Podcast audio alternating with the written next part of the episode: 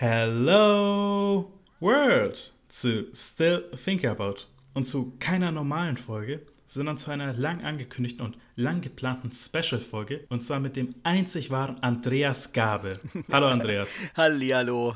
Schön, dass ich hier sein darf. Ich freue mich, dass du wieder da bist, weil wir haben heute ein Thema rausgesucht, was so dein Spezialthema ist und zwar Mittelerde. Und ich will erstmal, bevor wir gleich anfangen mit allem, will ich noch eine Sache sagen und zwar nach unserer Folge. Ich wollte dich extra damit überraschen, dass ich das jetzt live on tape sage. Gerne. Nach unserer Folge habe ich tatsächlich ein paar Nachrichten bekommen, die gesagt haben, was für eine wundervolle Stimme du hast. Oh, wer, wo haben die die denn gehört? Im, im, Im ZDF, wo ich ab und zu mal Beiträge mache? Ja, Sie haben es tatsächlich im Podcast gehört und mir auf Instagram geschrieben. Ach ja, stimmt. Wir hatten ja schon mal das Vergnügen, das ist wahr.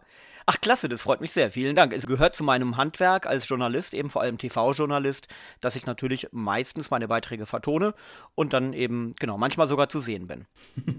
Und etwas, das wir ungefähr gegen Ende der letzten Folge erwähnt haben, worüber wir auch eine Special-Folge machen wollen, ist Mittelerde. Also der gesamte Epos von Tolkien über Herr der Ringe, Hobbit, das Silmarillion und noch viel mehr. Und ich will erstmal anfangen mit der Frage, was bedeutet Mittelerde eigentlich für dich? Hm, das ist eine sehr gute Frage. Also, ich habe äh, in relativ früher Jugend, sage ich mal, also fast noch als Kind, bin ich mit Tolkien und seinen Werken in Berührung gekommen und äh, bin ja auch ein, also ich bin 73 geboren. Das heißt, ich bin eben auch genau in dieser äh, Zeit äh, sozialisiert worden und war sozusagen genau richtig äh, für die Pen-and-Paper-Rollenspiele. War großer Fan und habe jahrelang gespielt, Dungeons and Dragons. Man hatte ja damals so quasi die große Wahl, entweder zwischen das schwarze Auge oder D&D und ich war halt auf der D&D-Seite. Da will ich dich fragen, wegen Dungeons Dragons bzw. Pen and Paper, weil ich auch vor ein paar Monaten eine Runde gespielt habe. Was ist deine Lieblingsrasse und Charakterklasse? Uh, gute Frage. Also äh, ich habe vor nicht allzu langer Zeit habe ich mal dieses kleine Mäppchen wieder entdeckt, was ich damals äh, für meine D&D-Jahre äh, angelegt hatte. Ich war ähm, äh, die letzten Jahre war ich Kleriker. Was genau, was genau ist nochmal Kleriker? Also es hat ein bisschen was mit Heilmagie zu tun, glaube ich, irgendwie, aber auch so ein Ja. bisschen Angriff. Genau, also ich meine, es, es, es liegt bei mir natürlich nun wirklich Jahrzehnte zurück. Ich habe das leider nicht mehr weiterverfolgt. Aber Kleriker sind, glaube ich, sowas genau. Also äh, sind so ein bisschen Magier, können aber auch kämpfen. Und, und diese, ähm, äh, diese, diese Hybridform, die hat mir halt äh, sehr gefallen. Und ich war irgendwie eben so ein, so ein Kleriker mit komischen Streithammer oder sowas. Äh, genau. Und wir sind dann alle, äh, gewe- wir haben dann alle, als uns D&D ein bisschen zu simpel wurde, haben wir dann witzigerweise auf Mittelerde-Rollenspiel umge umgesattelt, auf MERS. Will ich kurz äh, sagen, weil äh, das habe ich ja schon mal in einer Hausaufgabenfolge erwähnt hier bei Still Think About. Also die Runde, die ich gespielt habe, wurde dann ganz schnell beendet, weil das war die erste Runde des Spielleiters. Und deswegen hatte ich gehofft, dass so ein bisschen simplere Leute da haben, die sagen, ja, okay, ich nehme jetzt die Klasse und versuche so halbwegs in der Rolle zu sein. Ich sage mal so, meine Charakterbeschreibung war manipulativer Soziopath. und damit kam halt, damit kam man irgendwie nicht klar, weil das ein bisschen zu, wie soll ich sagen, dich zu Spielleiten ist etwas zu anspruchsvoll für die erste Runde. Ja, ja. ja. also aber Deswegen ging das ganz schnell zu Ende. Aber eben, genau, ihr merkt, dadurch, dass wir auf Mittelerde-Rollenspiel dann auch umgesattelt haben, war eben, ne, Tolkien war für uns bestimmend, sage ich mal. Und die, diese Werke, also überhaupt Fantasy oder das, was man heutzutage so High Fantasy nennt, das war für mich als Jugendlichen wirklich prägend. Ich hatte auch äh, natürlich äh, äh, ganz viele Aufkleber so an meiner Tür und eben viele davon oder einige davon von Klett Cotta mit so Sprüchen drauf wie äh, sagte einer, es sei Flucht. Ja, die Flucht aus dem Gefängnis. So, ähm, äh, also natürlich äh, sozusagen, ich, ich stand auch zu diesem Eskapismus, dass man eben diese Fantasy-Romane gelesen hat, sich in diese Welten geflüchtet hat, irgendwo so in der leicht romantischen äh, äh, Hoffnung, ach, wie schön wäre das, wenn man in so einer Welt leben würde. Ja, das, also das hat mich sehr, sehr geprägt und Tolkien als zentrales, äh, als zentrale Figur, als zen zentrales Werk. ich finde das irgendwie schon sehr romantisch zu hören, weil ich glaube, also ich bin halt mit den Filmen in Berührung mit Herr der Ringe erstmal, dann Mittelerde und dann erstmal habe ich erfahren, okay, das kommt von jemandem namens Tolkien Ja. als kleines Kind. Und das halt so, wie du dich erstmal durch diese, diesen ganzen Fantasy- Epos erstmal gearbeitet hast, also jetzt nicht explizit Mittelerde, sondern durch das ganze Genre erstmal rangetastet wurdest. So, das gibt es halt heute irgendwie einfach nicht mehr. Das ist irgendwie traurig. Es ist selten, ne? Also äh, es ist so, ich habe jetzt einen zwölfjährigen Sohn und äh, da habe ich erst kürzlich angefangen, ihm jetzt den Hobbit vorzulesen. Wenn wir damit durch sind, werde ich ihm wirklich dann die, die ich weiß nicht, 1500, 1600 Seiten der Herr der Ringe vorlesen. Das hält dann ein paar Jahre, glaube ich. Und erst dann will ich äh, ihm dann die Filme zeigen. Da kommen wir auch gleich noch drauf. Aber ja, also ich, ich, ich würde natürlich schon sagen, dass es am schönsten ist, wenn man zuerst mal die Bücher liest und, äh, äh, und sozusagen mit seiner eigenen Fantasie sich diese Welt ausmalt. Wichtige Frage, wie findet er den Hobbit? Sehr gut, sehr, also wirklich, er ist total begeistert. Ich wäre mit zwölf, glaube ich, noch nicht so weit gewesen. Äh, jedenfalls nicht so weit, dass ich es selber hätte lesen wollen. Deswegen lese ich es ihm jetzt vor. Er ist total gespannt und äh, so, sozusagen schlaftrunken bittet er immer noch um noch eine Seite, Papa und so. Also es ist wirklich sehr schön. Also äh, ich züchte mir da einen, einen weiteren Tolkien-Fan heran, was mich natürlich sehr freut. Oh, das ist wirklich herzerwärmend. ich hoffe, wir können ein paar von euch jetzt zu Tolkien-Fans machen. Und zwar, wir fangen jetzt auch gleich mit Ihnen selber. Und zwar, John Ronald Roy Tolkien. Und wir müssen da, glaube ich, viel mehr erzählen als einfach, er war der Autor, weil der hat schon eine sehr interessante Persona. Und ich glaube, wir sollten erstmal damit anfangen, zu sagen, wie sein Leben überhaupt angefangen hat, weil, das ist auch in meiner Recherche, habe ich das herausgefunden, er ist eigentlich Südafrikaner. So, ich dachte die ganze Zeit, er wäre Brite. Ja, er ist gebürtiger Südafrikaner, ähm, äh, aber die Familie ist sehr, sehr früh. Also ich glaube, er war zwei Jahre alt, als, als die Familie äh, dann wieder zurück nach äh, Großbritannien ist, ganz konkret nach England. Wie Freddie Mercury, er kommt ja auch aus ah, Südafrika. Freddie Mercury? Also, ja, ja, so Nordafrika irgendwo, ne? Ich dachte so, äh, äh, irgendwie fast schon Nahe Osten oder so hat er doch auch seine Wurzeln in Mercury. Aber äh, da bin ich mir, also gut, das ist dann vielleicht ein anderer Podcast. Also ja, genau, er ist in Bloemfontein geboren. Das ist äh, das heutige Südafrika. Damals eben äh, gab es das, äh, den Staat so nicht. Aber die Familie hatte vorher in England gelebt und wie gesagt, mit zwei Jahren, glaube ich, ist die Familie mit dem, mit dem kleinen Tolkien dann eben zurück nach England und er ist, glaube ich, in den Midlands ist er aufgewachsen. Ähm, also mhm. ganz grob so das, was man so Black Country nennt in England, also äh, Birmingham so und und und Edgbaston, also sagen wir mal so grob Nordwesten, Mittelengland. Äh, das ist interessant, weil es nämlich eine Region ist, die eher bodenständig ist, so wie ich das wahrgenommen habe und wo man einen richtig starken fiesen Akzent spricht. Okay, er definiert Akzent, weil ich finde ja immer super witzig und jetzt, wo ich auch ein bisschen mehr so durch den Podcast andere Leute kennengelernt habe, ein bisschen auch durch die Arbeit neue Leute kennengelernt habe, ich finde deutsche Dialekte witzig und es tut mir leid, wenn ich jemanden jetzt mit dem folgenden Satz verletzen werde, ich entschuldige mich, aber ich finde Schwäbisch und Kölsch unglaublich witzig. Ja, ich auch, ja, ja, das stimmt. Gerade Schwäbisch. Es ist halt für mich auch, also ich bin ja Norddeutscher, ich komme aus Niedersachsen, südliches Niedersachsen, wo man sich einbildet, wir sprechen keinen Akzent oder jedenfalls keinen Akzent mehr. Äh, und für mich sind schwäbische Akzente auch relativ lustig, ja. Und, und äh, der, also der Birmingham-Akzent, das nennt man auch Brum, manchmal so äh, umgangssprachlich auf Englisch, der, der klingt auch sehr lustig und putzig, sage ich mal. also das, das Englisch da klingt so in, äh, ich kann das natürlich, ich, ich, spreche muttersprachlich Englisch im Grunde genommen, weil ich lange Zeit da gelebt habe. Ich kann aber die Akzente jetzt nicht perfekt machen, es, nachmachen. Es, es klingt so ähnlich wie, uh, it's nice round here, isn't it? Ja, also es ist alles so sehr, es klingt sehr niedlich, sag ich mal. Wir werden in diesem Podcast und in dieser Folge bestimmt viel über Sprachen sprechen. Da kann ich auch etwas zum Besten geben. Und zwar, ich komme väterlicherseits, komme ich aus Apulien, das ist der Absatz vom Stiefel Italiens. Ah. Und Italien hat gefühlt 400 Dialekte oder sowas. Mhm. Und der pulesische Dialekt ähnelt mehr Russisch als Italienisch. Ach. Mhm. Ich kann ein Beispiel geben, zum Beispiel, der Junge heißt Il Bambino. Auf Pulesisch heißt es Stoaniu. Das ist ja ganz anders, komplett. Ganz anderes Wort, ja? ja? Ja, vor allem, ich erinnere mich noch dran, es war 2016, war ich dort zum letzten Mal und habe mit meiner Oma geredet. Die war ein bisschen traurig und hat so ein bisschen gerantet einfach und hat auf Polesisch was gesagt. Und ich, der nicht mal so richtig Italienisch kann, musste halt da sitzen und mein älterer Bruder saß hinter mir und musste on the fly alles übersetzen für mich. Aber es gibt ja in Norditalien werden ja teilweise auch romanische Sprachen gesprochen, ähm, die dann ähnlicher sind dem Rätoromanisch in der Schweiz zum Beispiel. Das, das gibt es ja auch. Also da, da, gibt es eine ganze Menge, gerade in der Ecke, glaube ich, gibt es eine ganze Menge Sprachen, die noch existieren, die aber fast äh, ausgestorben sind die äh, sich sehr abheben äh, von entweder dem Schweizerdeutsch auf der Schweizer Seite oder eben vom Italienisch, der italienischen Seite. Würde mich absolut nicht verwundern. Dort gefühlt jedes Kaff einen anderen Dialekt und anderen Akzent.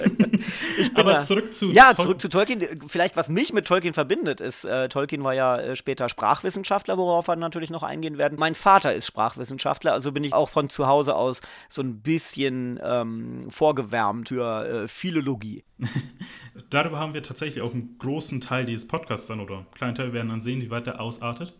Aber dann ist natürlich ein wichtiger Punkt in der Historie von J.R.R. Tolkien der Erste Weltkrieg. Ja. Weil er war einbezogen worden. Die Sache ist jedoch, er hat nicht so viel in den Schützengräben gekämpft, weil er aufgrund von Krankheiten oft abgezogen wurde und deswegen mehrmals im Lazarett gelandet ist. Und deswegen schlussendlich haben die gesagt, okay, bringst uns nichts, wenn du nur im Krankenbett liegst. Ja, also er war mindestens bei zwei Militäreinsätzen tatsächlich dabei, äh, auch bei der Erstürmung eines deutschen Schützengrabens habe ich gelesen. Also das ist natürlich erfasst, bei welchen Einsätzen er war, aber anscheinend war er bei nicht so vielen Einsätzen dabei. Er war immer mal wieder zurück zu Hause im Militärkrankenhaus zum Beispiel. Und da wohl hat er, also erstens war das ein ganz klarer Eindruck, hat das, hat das großen Eindruck auf ihm, auf den Mann gemacht. Er hat dort gute Freunde verloren, die sozusagen mehr oder weniger an seiner Seite gestorben sind. Insgesamt hat er natürlich sein Bekanntenkreis immens dezimiert worden, also sein männlicher Bekanntenkreis, weil einfach viele Menschen da gestorben sind, viele britische Soldaten. Ja, es gibt ja gewisse, gewisse Parallelen, äh, die wir entweder jetzt oder später noch diskutieren äh, können. Denn Schützengräben, die man aushebt, in denen man sich bewegt und in die man ja auch so tatsächlich, wenn man so will, kleine Höhlen gräbt, in, in denen man sich zurückziehen äh, kann, kleine Unterstände. Ja, das hat eine gewisse äh, Parallele zu Hobbithöhlen. Und das ist auch die Sache, weil Tolkien selbst hat ja oft gesagt, dass der Krieg keinerlei Einfluss auf die Geschehnisse oder die Ideen in seinen Büchern hatte. Seine Tochter Priscilla Tolkien hatte doch mal sogar erwähnt, dass erst der Lauf durch den Dreadmarsh war also wo jetzt da die Wasserleichen finden, die durch den Schützengraben direkt beeinflusst wurden. Die, die Dead Marshes, genau. Diese toten Sümpfe, das kennt man aus der Jackson-Trilogie eben mit dieser, mit dieser ganz äh, imposant gefilmten Szene, wo Frodo äh, diesen stummen Leichen, die man direkt unter der Wasseroberfläche in diesen Sümpfen sieht, zu lange ins Gesicht guckt und dann von denen betört da quasi so rein stürzt äh, ins Wasser. Genau, die toten Sümpfe, glaube ich, heißt auf Deutsch Dead Marshes im Original. Und das ist nun ganz klar sicherlich beeinflusst durch die vielen Leichen, die Tolkien im Ersten Weltkrieg gesehen haben wird. Mhm.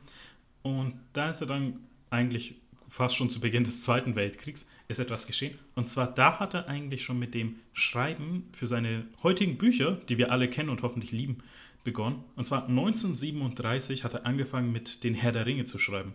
Aber wir müssen natürlich einen Schritt zurückgehen. Ja. Und zwar der Hobbit.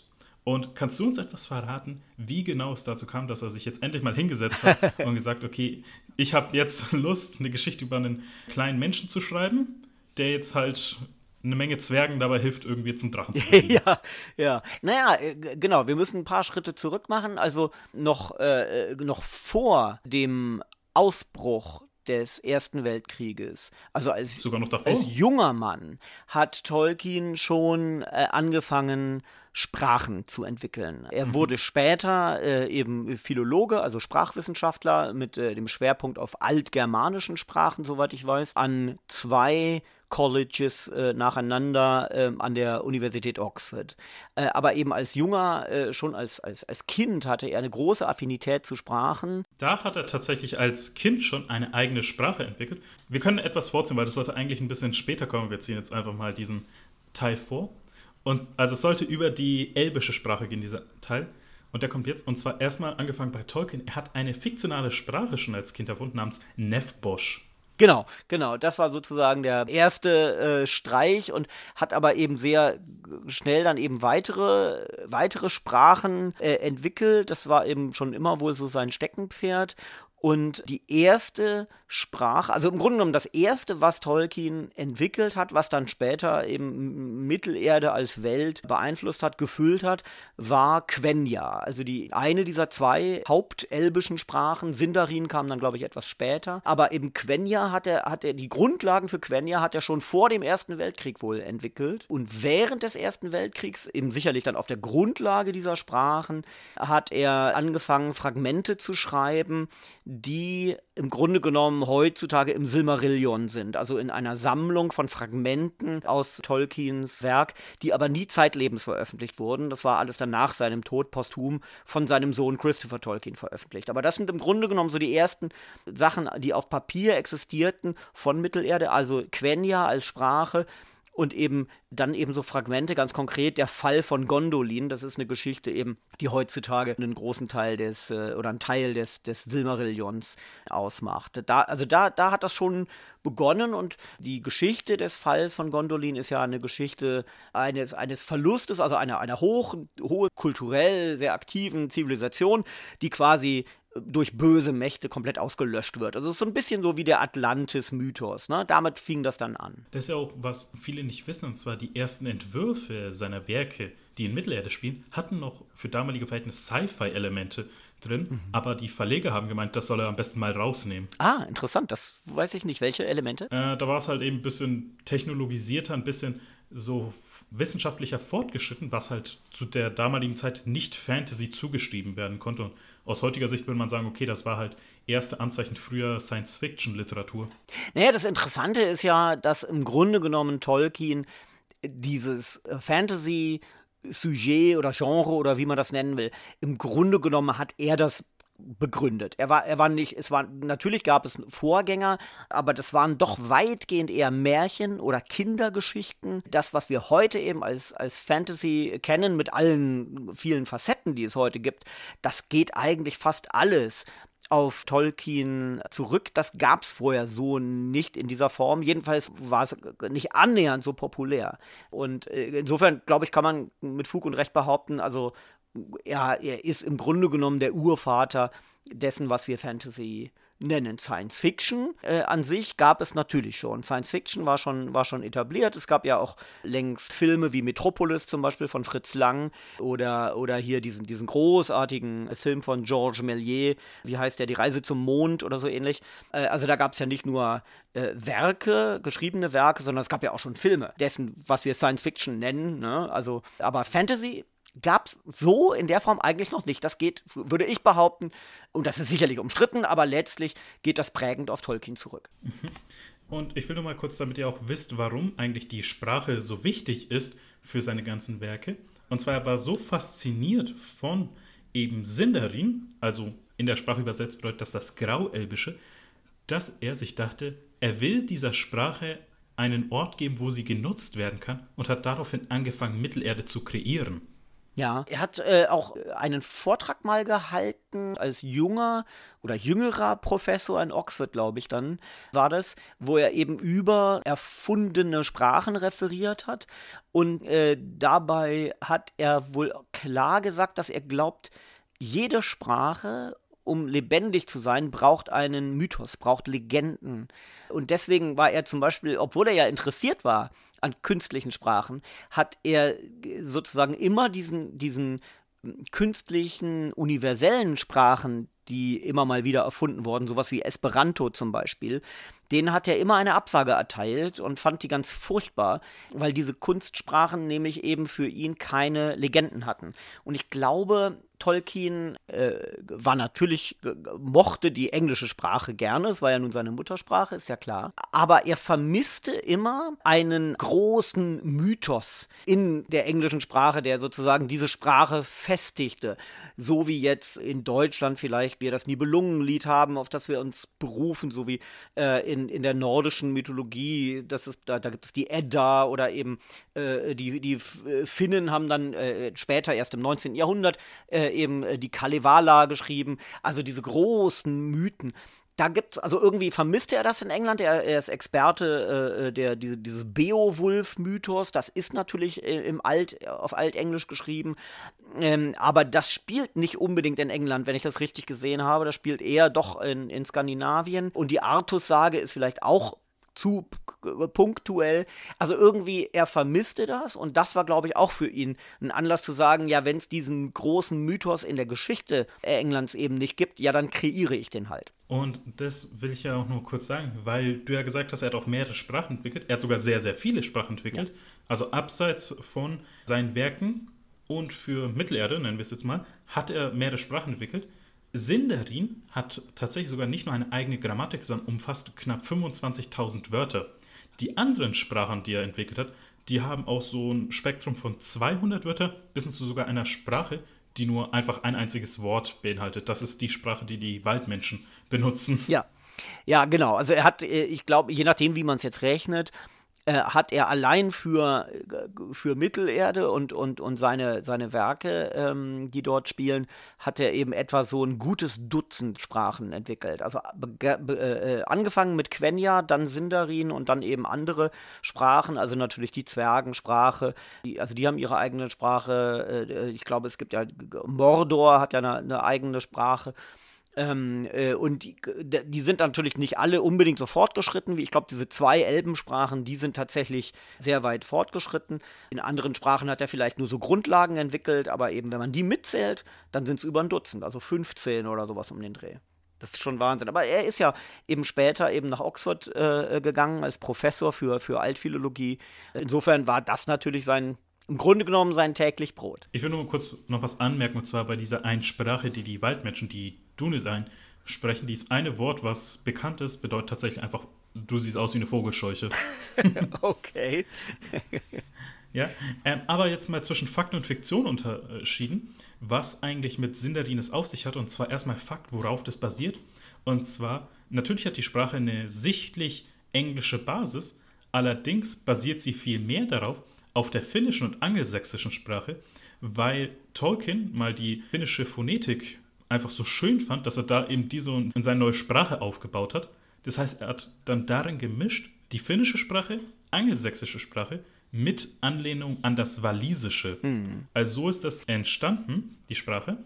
Und das kann man auch sehen, weil äh, bestimmte Namen haben eine angelsächsische Bedeutung bzw. eine angelsächsische Basis. Jetzt Gimli sein Name basiert auf dem angelsächsischen Wort für Feuer. Saurons Name hingegen basiert auf dem angelsächsischen Wort für dreckig bzw. scheiße. Ja, er war auf jeden Fall großer Fan der finnischen Sprache. Er, er, war der finnischen Sprache wohl auch also sehr, sehr mächtig. Ob er sie jetzt perfekt gesprochen hat, weiß ich nicht genau aber er hat sie sehr gut gesprochen und die Grundlage, die, die bedeutendste Grundlage für den Herrn der Ringe und, und aber auch sozusagen alle anderen Geschichten aus Mittelerde war ja eben die Kalevala. Also sozusagen, wenn man so will, das Nibelungenlied Finnlands. Viel später geschrieben. Kalevala ist erst im 19. Jahrhundert entstanden wohl. Aber eben genau, also so eine Art Gedicht oder, oder, oder Lied, ähnlich wie das Nibelungenlied, äh, in Gedichtform, in Liedform eben so, so, so große Mythen über Helden und Drachen etc. Und da will ich jetzt noch kurz hin, weil ich auch gesagt habe, Fiktion. Innerhalb der Tolkien-Lore, worauf Sindarin basiert, und zwar ist es ein Dialekt des Telerin. Und zwar, das ist die Sprache der Elben, die gesprochen wurden, die erst sehr spät oder gar nicht nach Valinor gegangen sind. Also ein bestimmter Ort, zu dem wir später zu sprechen kommen aber dass eben die meistgesprochenste Sprache innerhalb dieser Welt einfach ein entwickelter Dialekt ist. All das da tatsächlich dann auch noch diese Sprachwissenschaften mit einbezogen wurden und nicht nur einfach gesagt wurde, okay, diese Sprache ist da, sondern es gibt tatsächlich eine ganze Historie zur Entwicklung dieser Sprache, finde ich so faszinierend. Ja, ja, ja. Naja, und ich meine, die Elben sind dann nur ein Teil von Mittelerde, aber dass die Elben eben auch diese zwei Sprachen haben, eben mit Sindarin und Quenya, das ist ja auch, das zeigt ja einfach, wie komplex diese, diese Welt ähm, angelegt ist. Ne? Und zwar auch der Block zur Sprache, weil jetzt können wir endlich mal weitergehen und zwar zum ersten Buch. Und da gehen wir chronologisch vor und ich sage, fangen wir mit dem Hobbit an. Mhm. Und ich würde einfach mal gerne fragen, so in einem sehr langen Satz, wie würdest du die Geschichte eigentlich von dem Hobbit zusammenfassen? So, was ist der Elevator Pitch vom Hobbit? der Elevator Pitch. Ich glaube, das fällt bei Tolkiens Werken sehr schwer, das so kurz zusammenzufassen, weil Tolkien, ich glaube, seine Geschichten, wenn wir jetzt eben den Hobbit als eine große Erzählung nehmen und dann natürlich den Herrn der Ringe als die zweite, viel längere große Erzählung, dann sind das ja oft so Stop-and-Go-Geschichten. Ne? Man bricht auf mit einem Ziel, aber läuft erstmal vor irgendeine andere Wand, läuft dann wieder los, irgendwie vielleicht dezimiert oder geschädigt und läuft dann vor die nächste Wand. Immer mal wieder gibt es dann natürlich auch so Orte, wo man sich erholen kann, ob das jetzt irgendwie das Haus von Beorn ist äh, oder ob das äh, Elrons Haus ist. Äh, also immer mal wieder gibt es sozusagen so Punkte der Erholung, aber immer, aber trotzdem trifft man dann mal auf Trolle oder eben äh, wird eben in so einem Hügelgrab eben, eben äh, eingeschlossen. Also, das ist, glaube ich, sehr schwierig zu sagen. Natürlich kann man, kann man sagen, der Hobbit ist die Geschichte von 13 äh, Zwergen und einem Hobbit, die zusammen mit Gandalf, dem, dem Magier, versuchen, einen Berg, in dem ihre Vorfahren gelebt äh, und gewirkt haben, von einem Drachen zurückzuholen. Aber das macht eben doch nur den hinteren Teil des Buches aus, weil sie müssen erstmal dahin kommen. Und das, was ihnen bis dahin passiert, die Wände, vor die sie laufen, ja, die Entbehrungen, die sie durchmachen müssen, die haben theoretisch ja nur mit dem äh, einsamen Berg und mit dem Drachen gar nicht so viel zu tun, sondern die sind halt, der Weg ist das Ziel, ne? Darf ich dir auch sagen, weil du ja sogar aktuell der Hobbit liest wieder, ja. will ich dich fragen, und zwar, hat sich das Buch sprachlich und thematisch von damals bis heute gehalten? Ja, das finde ich schon, ja. Also äh, ich habe natürlich damals als Jugendlicher äh, habe ich, hab ich äh, Tolkien auf Deutsch gelesen in den Übersetzungen. Äh, inzwischen eben, weil ich, wie gesagt, lange Zeit in England gelebt habe und im Grunde genommen äh, muttersprachlich Englisch spreche, lese ich natürlich jetzt seit vielen, vielen, also seit Jahrzehnten, wenn ich Tolkien lese, nur im Original. Ja, das hat sich sehr gut gehalten. Es ist, äh, ich lese es ja meinem Sohn vor, also das heißt, ich lese es ja auch laut und natürlich dann auch mit unterschiedlichen Stimmen, das ist ja klar. ja, nur so kann man, kann man ein Buch vorlesen. Ne? Und das kann man, man, man kann Tolkien sehr gut lesen. Das ist toll geschrieben und man kann es, man kann es sehr, sehr gut vorlesen und ich finde, es wirkt nicht antiquiert. Also ich meine, natürlich, was mich an Tolkien schon immer fasziniert hat, auch damals eben schon in der deutschen Übersetzung, das sind natürlich so gewisse gewisse antiquierte Worte. Also zum Beispiel, glaube ich, Gandalf sagt eben immer da in der deutschen Übersetzung wahrlich. So, ne? Und das fand ich immer toll, diese, diese altertümliche Sprache. Anachronismen nennt das der Sprachwissenschaftler. Das hat mich schon fasziniert. Äh, und die gibt es natürlich, die sind im Original, ist ja klar. Trotzdem schafft es Tolkien, finde ich, relativ modern zu schreiben. Also es wirkt, wirkt nicht altertümlich, es sind auch also nicht unnötig lange Sätze dabei. Also ich finde, ja, das, das, das wirkt, das hat sich gut gehalten. Ich glaube, Tolkien ist sehr gut gealtert. Der Hobbit wird ja immer nach außen hin als ein Kinderbuch verschrieben. Und jetzt du, wo es liest, würdest du eigentlich sagen, das ist ein Kinderbuch oder das ist doch eigentlich schon ein bisschen anspruchsvollere Literatur? Ja, also es ist anspruchsvoller auf jeden Fall. Es ist mehr als nur ein Kinderbuch. Aber wenn man den Hobbit mit dem Herrn der Ringe vergleicht, dann ist natürlich die Ansprache eine andere. Das merkt man auch schon am Einstieg. Wir sind jetzt gerade erst so ein Viertel durch. Insofern, das ist das, was ich jetzt gerade ganz präsent habe im Kopf. Wenn man mal schaut, wie fängt der Herr der Ringe an und wie fängt der Hobbit an. Der Hobbit fängt schon an mit, mit einem, ja, einer Art Appell. Er richtet sich an die Leser. Halt von Hobbits die Rede. Es fängt ja an mit diesem bekannten Satz: In a hole in the ground, there lived a Hobbit.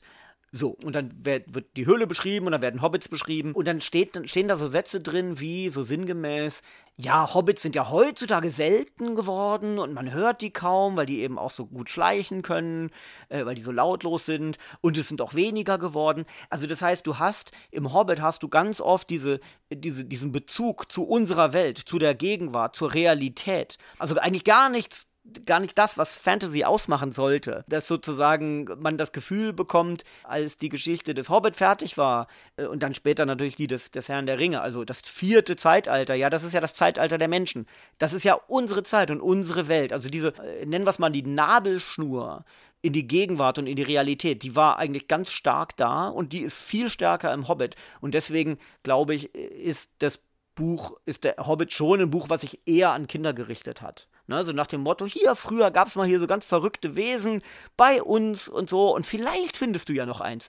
Diese Ansprache, finde ich, ist eher eine kindlichere Ansprache und das gibt es im Herrn der Ringe entweder gar nicht mehr oder, oder, oder sehr selten. Also der Herr der Ringe vermittelt dir schon ganz klar den Eindruck, das ist eine komplett fiktive Welt. Weil ich finde das eigentlich ein interessanter Ansatz, dass man so ein bisschen in den Kanon rein einfach so ein bisschen noch zum Nachdenken reingibt. So, okay, hey, ist das vielleicht wirklich eine fiktionale Welt oder hm. basiert die auf unserer Welt? Ja. So, oder im Sinne von, vielleicht findest du ja auf dem Weg noch irgendwas, was so ein bisschen weitergibt, so diesen Planet der Aff-Moment nennen wir ihn jetzt einfach mal. ja, gut, ja, ja, genau. Wir wollen ja natürlich auch darüber sprechen, also wir machen es jetzt so, dass wir chronologisch gehen, aber Bücher und Filme zusammen besprechen. Und dann ist natürlich eben die Hobbit-Filme, auch von Peter Jackson. Und natürlich, wenn du es liest, hast du ein gewisses Bild vor Augen. Und wir fangen erstmal damit an, die Besetzung des Hobbits-Films, also Martin Freeman zum Beispiel und dann noch die anderen Leute, deren Namen ich leider nicht kenne. Findest du diesen gut getroffen für jemanden wie dich, der halt auch die Literatur schon davor kannte? und sich ein eigenes Bild davon geschaffen hat. Ja, im Allgemeinen ja. Also ich weiß noch ganz genau, als zum ersten Mal die Zwerge präsentiert äh, wurden, die 13 Zwerge eben für die Hobbit-Trilogie, äh, da war ich erstmal ein bisschen geschockt, weil sie gar nicht so aussahen wie Gimli in der Herr der Ringe-Trilogie. Das war äh, vom Design her, schon von den Kostümen her, war das schon radikal anders. Was mich persönlich ähm, sehr stört, und jetzt auch beim Gucken parallel äh, habe ich auch angefangen, die, die Hobbit-Trilogie wieder zu schauen. Was mich sehr irritiert, ist, dass eben nicht alle äh, Zwerge lange Bärte haben. Also da gibt es ja, äh, ich glaube, entweder Kili oder Fili, einer von den beiden, hat gerade mal so einen Drei-Tage-Bart. Ich finde, das geht gar nicht. Und ausgerechnet Thorin Oakenshield hat einen sehr kurzen Bart. Also zwar gerade noch ein Vollbart. Vor allem, da wird ja sogar erwähnt, also quasi, dass da, da ist ja anscheinend der Vater von Gimli irgendwie schon da also auch Teil dieser Party.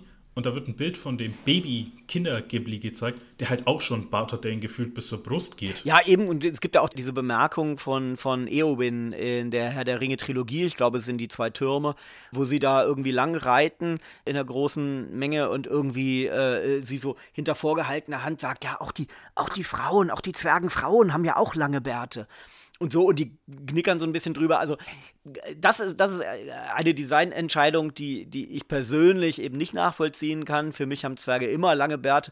Toll sind natürlich die, die, die dann auch so, so geflochtene Bärte und mit so Bartperlen äh, drin haben und so. Das ist wirklich schön gemacht. Ähm, aber du hast das Casting vor allem angesprochen. Das finde ich sehr interessant. Also, er, es sind ja irgendwie, äh, glaube ich, ein oder zwei Neuseeländer eben drin. Nun ist der Peter Jackson selber Neuseeländer, deswegen ist das klar, woher das kommt. Er hat aber sehr, sehr viele Briten oder sagen wir mal noch übergreifender Menschen von den britischen Inseln gecastet, gerade für die Zwerge. Also, da sind sicherlich ein paar Iren dabei, genau kann ich es nicht sagen. Es sind auf jeden Fall Schotten dabei. Ähm, meine Lieblingsbesetzung ist eine Nebenrolle. Äh, das ist nämlich Dane, der relativ spät, ich glaube erst im letzten Teil dazu kommt. Dane wird gespielt von einem schottischen Komiker, äh, sehr bekannt. Und, und das ist eine grandiose Besetzung. Das ist Billy Connolly, äh, ein, ein, ein, ein herausragender schottischer Komiker, der aber eben auch diese Rolle toll spielt. Also ja, sie haben sich eben da, dafür entschieden, insgesamt relativ viel Europäer zu casten, sagen wir es mal so, und eben ga, da ganz besonders eben sicherlich äh, Briten und Iren. Und, und das finde ich eine richtige Entscheidung. Das, das kommt für mich sehr gut rüber. Wäre das ein Film gewesen, der in den Händen eines US-amerikanischen äh, oder nordamerikanischen ähm, Regisseurs gewesen wäre, dann hätten wir sicherlich viel, viel mehr Nordamerikaner drin gesehen. Und das finde ich, das, das hätte ich sehr bedauert äh, ist ein europäisches Werk und ja. Stell dir mal vor, es wäre eine deutsche Produktion gewesen, dann hätte sie das ganz bestimmte Extra bekommen. Nein, das ganz besondere Etwas, das bedeutet, dass Till Schweiger und Matthias Schweighöfer darin mitgespielt hätten. Ja, wer weiß, ja. Äh, da, da, dürfen wir aber nicht vergessen, das große äh, bevorstehende Computerspiel in Mittelerde kommt ja aus Deutschland, nämlich aus Hamburg von Daedalic Entertainment. Aber da werden wir sicherlich auch noch mhm. kurz kurz drüber sprechen. Ich will aber eine Sache jetzt noch bei Der Hobbit ansprechen, weil ich bin jetzt nicht so ganz d'accord mit diesem Film, einfach weil ich mag so den ersten Teil, der hat einen schönen Vibe, der zweite nimmt da ein bisschen Geschichte auf und so gefühlt alles, was beim dritten passiert, ich habe einfach irgendwann nicht mehr aufgepasst, weil es mir dann einfach nicht mehr gefallen hat. Also ich meine, der zweite Teil endet ja damit, dass der Drache Smaug aus dem Berg ausbricht. Und das wird im dritten Film, wird das so in gefühlt fünf Minuten einfach abgehandelt, so, also worauf man gefühlt zwei Filme hingearbeitet hat. Und es ist dann einfach ein Letdown und dann einfach, okay, wir klatschen jetzt nochmal schnell eine Schlacht hin, anstatt das irgendwie in die anderen zwei Teile noch zu packen, das Ende.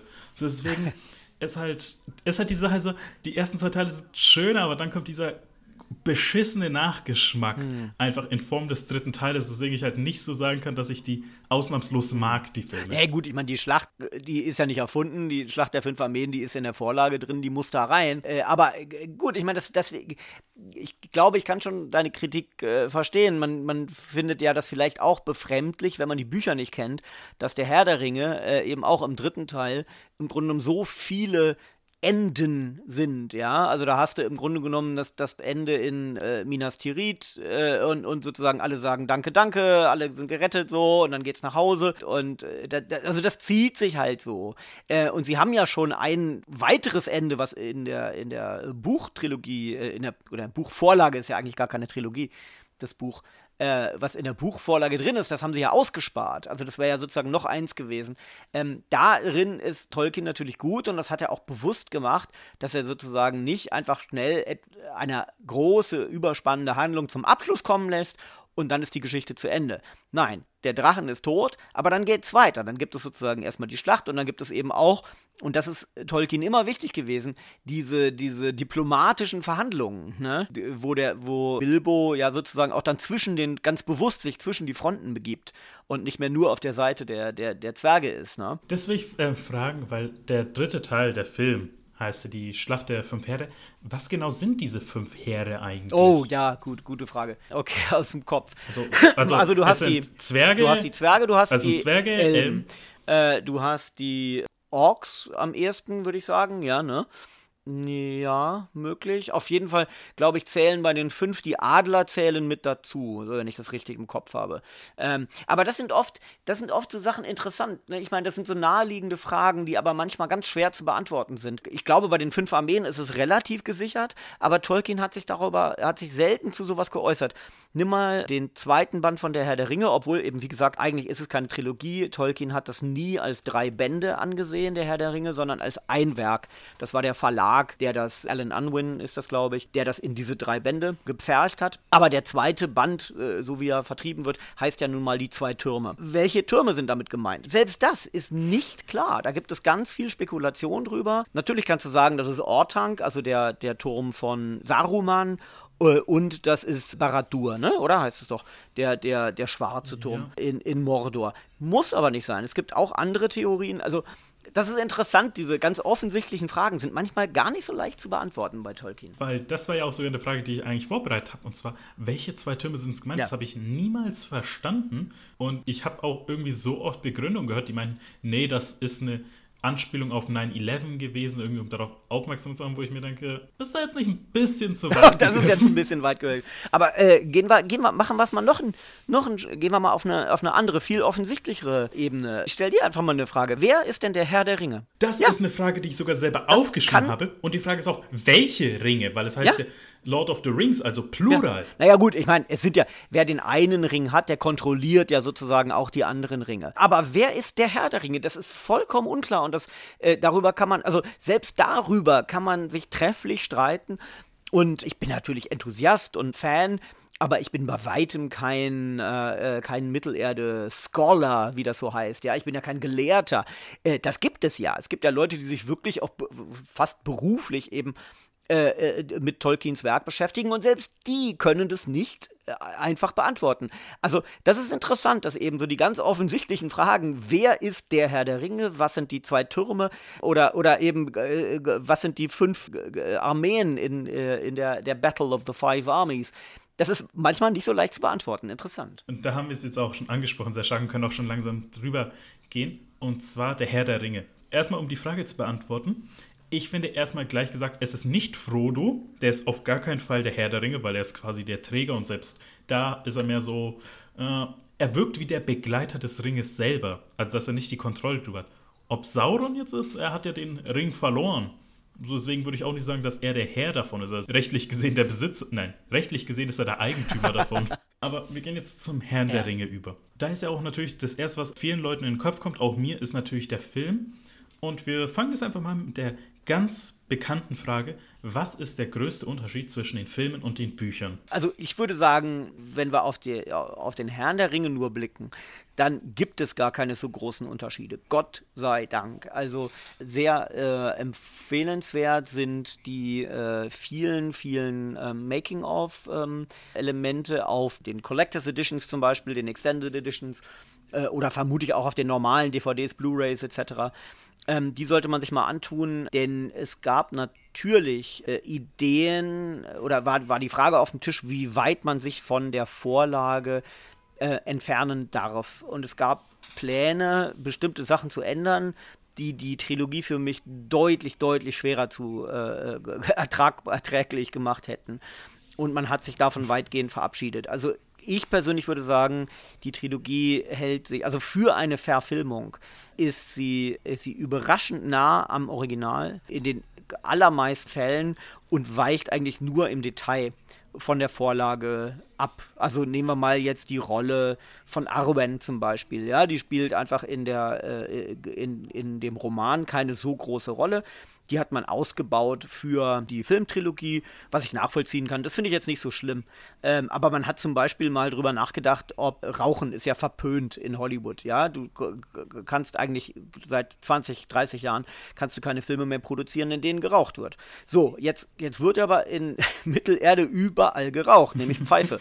Und man hatte ernsthaft überlegt, ob sich am Anfang des Herrn der Ringe Gandalf gerade das Rauchen abgewöhnt hat und um sozusagen diese Entwöhnung zu ertragen, sich da irgendwie ab und zu mal aus so einem Beutel äh, irgendwelche Süßigkeiten reindreht, ja, also so quasi als, als so ein besseres Nikotinpflaster oder so eine Wiedergutmachung. da, da, will ich kurz das was sagen. Das geht doch gar nicht. Weil du es ja. gesagt hast, mit dem Rauchen, und zwar innerhalb der Peter Jackson-Verfilmungen, ist ja Peter Jackson selber aufgetreten. Also er hat so eine kleine Statistenrolle, also in mehreren Rollen. Und eine, mehrere, ja. Und eine davon war die Idee, dass er quasi einfach eine Person ist, die eine Pfeife in der Hand hat und raucht. Als er es probiert hat, wurde ihm instant schlecht einfach, weswegen sie halt weggelassen wurde. Ja, ja. Ja, ja, er hat mehrere kleine Cameos äh, und vor allem seine Kinder haben mehrere Cameos. Äh, seine Kinder waren damals noch sehr klein, also ich würde mal schätzen, die waren damals nicht so viel älter als drei Jahre. Und die sind auch mindestens äh, an mindestens zwei Stellen drin. Die sind einmal äh, Hobbits, ganz am, am Anfang im ersten Teil. Sie tauchen aber auch auf in Minas Tirith. Also die, die sind mehrfach drin, genau. Das ist die, die, die Cameos von Jackson selber und seiner Familie sind, sind, äh, sind auch spannend, ja. Wir sind ja aber auch keine Tolkien Scholars, sondern wir sind ja auch Fans. Und deswegen will ich dich einfach mal ganz direkt fragen, was ist deine Lieblingsschlacht in den Filmen und in den Büchern? Das ist schwer. Jetzt auf den, auf den Herrn der Ringe begrenzt ja. oder insgesamt? Also auch. Bleiben wir beim Herrn der Ringe. Also, ich weiß noch ganz genau, wie ich damals die Filme im Kino geguckt habe. Bin ja hauptberuflich äh, eben Journalist und das seit über 20 Jahren. Äh, insofern hatte ich das große, große Privileg, dass ich alle Filme äh, damals früher gesehen habe, nämlich in der Pressevorführung, immer jeweils so, ich glaube, das war zehn Tage etwa vor dem mhm. Kinostart. Ähm, da habe ich noch in Köln gelebt und für Privatsender gearbeitet. Und ich weiß noch ganz genau, dass nach der großen Schlacht äh, von Helms Klamm in Teil 2, die zwei Türme, dass ich danach gesagt habe, diese Schlacht war so grandios inszeniert dass ich mir gar nicht mehr vorstellen konnte, wie viel grandioser die Schlacht im dritten Teil um Minas Tirith noch sein äh, könnte. Und wurde sie grandioser für dich, die Schlacht bei Minas Tirith? Ja, also ja, wurde sie am Ende. Also einfach mit natürlich die, die Länge, die sie einnimmt und auch sozusagen diese Darstellung der Mumakils, also der, der, der, dieser, dieser elefantenähnlichen Wesen, die da eingesetzt werden von den Haradrim. Also sozusagen diese vielen Elemente, die da noch dazukommen. Das im Grunde genommen wurde es eingelöst, aber ich, ich glaube, ich könnte da, ich kann deine Frage nicht beantworten, äh, äh was da sozusagen die die, die grandiosere Schlacht war. Ähm, es hat mich alles sehr, sehr beeindruckt und ich fand, es war, also wenn wir es jetzt auf den Herrn der Ringe, auf die Filmtrilogie äh, beziehen, das war eine, eine wirklich, also es ist eine exzellente Umsetzung eines großen Romans, weil eben sehr treu dem Roman und es funktioniert sehr gut, finde ich, mit wenigen Änderungen und äh, insgesamt, ich war, äh, ja, ich war sehr, sehr froh, wie Jackson und, und äh, der Rest des Teams das, das umgesetzt hat. Wir kommen zu Helms Klamm später noch zu sprechen, weil ich habe da auch was vorbereitet. Aber ich kann die Frage beantworten wegen der Lieblingsschlacht. Da muss ich aber ein bisschen ausholen. Und zwar, ich musste diese Filme damals, also Anfang bis Mitte der 2000er, tatsächlich noch auf Kassette sehen, weil meine Familie immer technisch hinterher hing. Was halt schon ein bisschen blöd war. Und ich wusste dann, meine Brüder, meine beiden älteren Brüder, sind dann für den dritten Teil ins Kino gegangen. Und die haben danach unglaublich davon geschwärmt. Und ich durfte halt nicht mit, weil ich zu jung war oder die einfach keinen Bock hatten, mich mitzunehmen. Weswegen sie, wir sie dann bei meinem Onkel auf gebrannten DVDs geschaut haben. Und es, es waren, jetzt kommt's, ich weiß nicht, was für Programme er benutzt hat oder wer so faul war, aber es waren für den dritten Herr der Ringe-Film sechs CDs, die genutzt wurden. Hui. Und es war natürlich ein bisschen schwer, dann alles zu erfolgen. Wir haben, Ahnung, mit Cousins, Cousinen, Onkel, Brüder, alles dann im Film schauen, die halt gefühlt über jeden Scheiß einen Spruch ablassen müssen. Aber ich weiß noch genau, eine Schlacht, in Anführungszeichen, hat am meisten Impact bei mir und das war die Schlacht bzw. der Kampf bei Osgiliath im dritten Teil. Weil die hat irgendwie so viel Atmosphäre und irgendwie schon sowas Beängstigendes einfach. Das war ja bei Nacht, ich glaube sogar noch bei Regen und fast schon klaustrophobisch auf diesen engen Gängen, wie sie dann diese ankommenden Orks da besiegen müssen. Es war ja Faramir, der das ja geleitet hat, diesen Angriff, diese Offensive. Ja.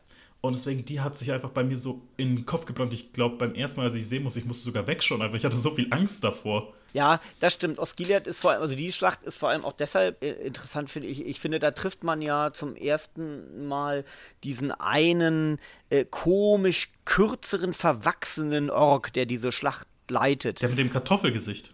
Ja, ja, eben, genau, genau. Fand ich auch ganz interessant, denn, denn das war natürlich immer das Anliegen der beiden Trilogien, dass man, äh, dass man sich nicht irgendwie, äh, dass man, dass sozusagen die Orks, die größere Rolle spielen, dass die einander nicht zu ähnlich sein dürfen, sondern irgendwie unterscheidbar sein müssen. Das war ja auch das große Problem eben in, der Hobbit-Trilogie. Wie äh, mache ich diese, wie stelle ich diese 13 Zwerge dar, äh, dass man sie noch gut unterscheiden kann? Und dann haben sie sich halt dazu entschieden, nicht alle mit Vollbärten auszustatten. Falsche Entscheidung, finde ich, aber egal das ist halt eben das, das Problem. Und dann, deswegen hat man sich bei diesem, äh, ich weiß gar nicht, wie die Figur heißt, äh, den eben so kleiner und verwachsener darzustellen. Ja, das stimmt. Das ist eine tolle, hm, ist eine tolle Schlacht. Die ist kleiner, aber eben spannend gemacht, ja. Eine Sache will ich noch anmerken, weil das hat damals, als ich den Film eben gesehen habe, mein Cousin gesagt, so als Scherzspruch.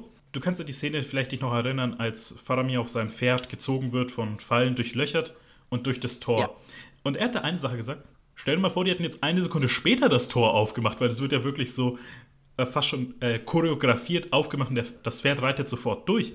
Stell dir mal vor, irgendwie, okay, muss das Pferd jetzt anhalten, klatscht es irgendwie gegen das Tor. So, das ist halt einfach eine Idee, die seitdem mein Kopf nicht mehr verlassen hat. Ja, ja, naja, ich meine, es gibt ja, es gibt ja viele äh, Fragen zu dem Ablauf der Herr der Ringe, die sozusagen die Logik des Romans versuchen, so ein bisschen in Frage zu stellen. Die bekannteste Frage dieser Art ist natürlich, warum kommen die Adler nicht gleich zu Anfang, äh, tragen Frodo und, und Sam direkt zum Schicksalsberg?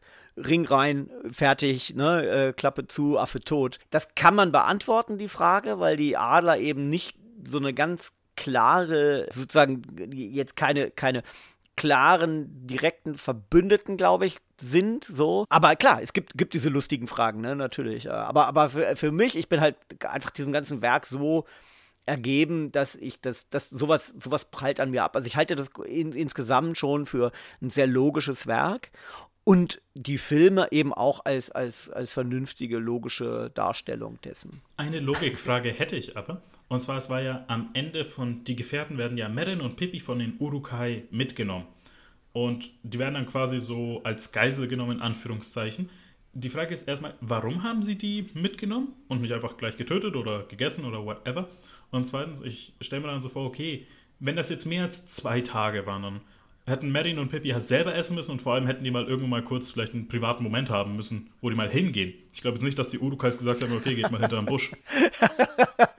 naja, gut, ich meine, es gibt schon so, so, also das ist ja auch, auch nicht ungewöhnlich, dass man in einem Genre wie Fantasy, gerade eben dessen, was man so High Fantasy nennt, dass da bestimmte Aspekte ausgespart werden. Das eine sind eben, äh, ne, so, so sozusagen die, die menschlichen Bedürfnisse, und zwar ein, also das, das eine ist aufs Klo gehen müssen und das andere äh, sind menschliche Bedürfnisse der anderen Art, also alles, was mit Sex zu tun hat. Das wird im Allgemeinen äh, oder es wird oft genug jedenfalls ausgeklammert. Das ist ja zum Beispiel etwas, was modernere Arten oder Sujets der Fantasy eben deutlich von Tolkien als so eine Art Urvater oder Urbasis äh, eben unterscheidet. Das unterscheidet zum Beispiel jetzt äh, Game of Thrones eben ganz deutlich, ja. Da wird, da wird, äh, ich sag, da, darf ich das mal äh, auf, deutlich ausdrücken, da wird gefickt, da wird geflucht und so weiter. Also, das ist genau das Gegenteil dessen, was Tolkien etabliert hat, eben. Also eine, eine gewählte Sprache. Selbst die Orks reden ja eigentlich gewählt, ja. Ich meine, anders, aber trotzdem, ne, es ist irgendwie äh, alles irgendwo ne, so, so hochtrabend. Und natürlich werden solche Aspekte komplett ausgespart. Wir müssen ja gleich zum nächsten Punkt übergehen, aber nicht bevor wir noch etwas zum Herr der Ringe sagen. Und zwar, jetzt hast du die Möglichkeit, mhm. endlich mal die eine Sache über den Herrn der Ringe zu sagen, anzumerken, empfehlen, in Frage zu stellen, whatever, was immer du wolltest. Also jetzt hast du mal kurz ein Zeitfenster, wo du mal kurz über den Herrn der Ringe, also abgeschlossenen Herrn der Ringe, die Bücher, Filme, mal sagen darfst, was du willst. Und was wäre das? Ah, okay, okay. Tja, puh, okay, das ist jetzt ähm, eine sehr große Frage. Darauf bin ich jetzt nicht so direkt vorbereitet. Ähm, also ich meine, wir haben ja im Vorfeld zu diesem Podcast haben wir ja viel über die verschiedenen Aspekte und auch über die Struktur dieses Podcasts geredet. Ähm, ich weiß nicht, ob du noch zurückkommen wolltest jetzt eh, aber mir persönlich liegt sehr am Herzen, von den Zeichentrickfilmen zu sprechen, die lange, lange vor den Jackson-Realverfilmungen entstanden sind und die ähm, äh, das würde Peter Jackson leider Gottes weitgehend abstreiten, aber eben die, die Jackson-Trilogien sehr beeinflusst haben. Äh, also gerade eben in, visuell, in der visuellen Umsetzung. Eine perfekte Überleitung einfach, weil die tatsächlich als nächstes auf der Liste standen, die ich ansprechen wollte. Ah, Und ich weiß, gut. dass du ein sehr großer Fan vom Bakshi-Film bist. Ich wollte jetzt schon fast sagen, äh, vom LSD wahr gewordenen Traum der Herr der Ringe-Filme. Aber es ist halt ein bisschen weird, diesen Film einfach für die, die ihn nicht gesehen haben, einfach mal zu beschreiben. Also warum ich gesagt habe Bakshi, weil der Regisseur Bakshi hieß. Aber alles andere kann ich gefühlt nicht beschreiben an diesem Film. Also er sieht schon sehr einzigartig aus aber dazu kannst du uns jetzt bestimmt mehr sagen.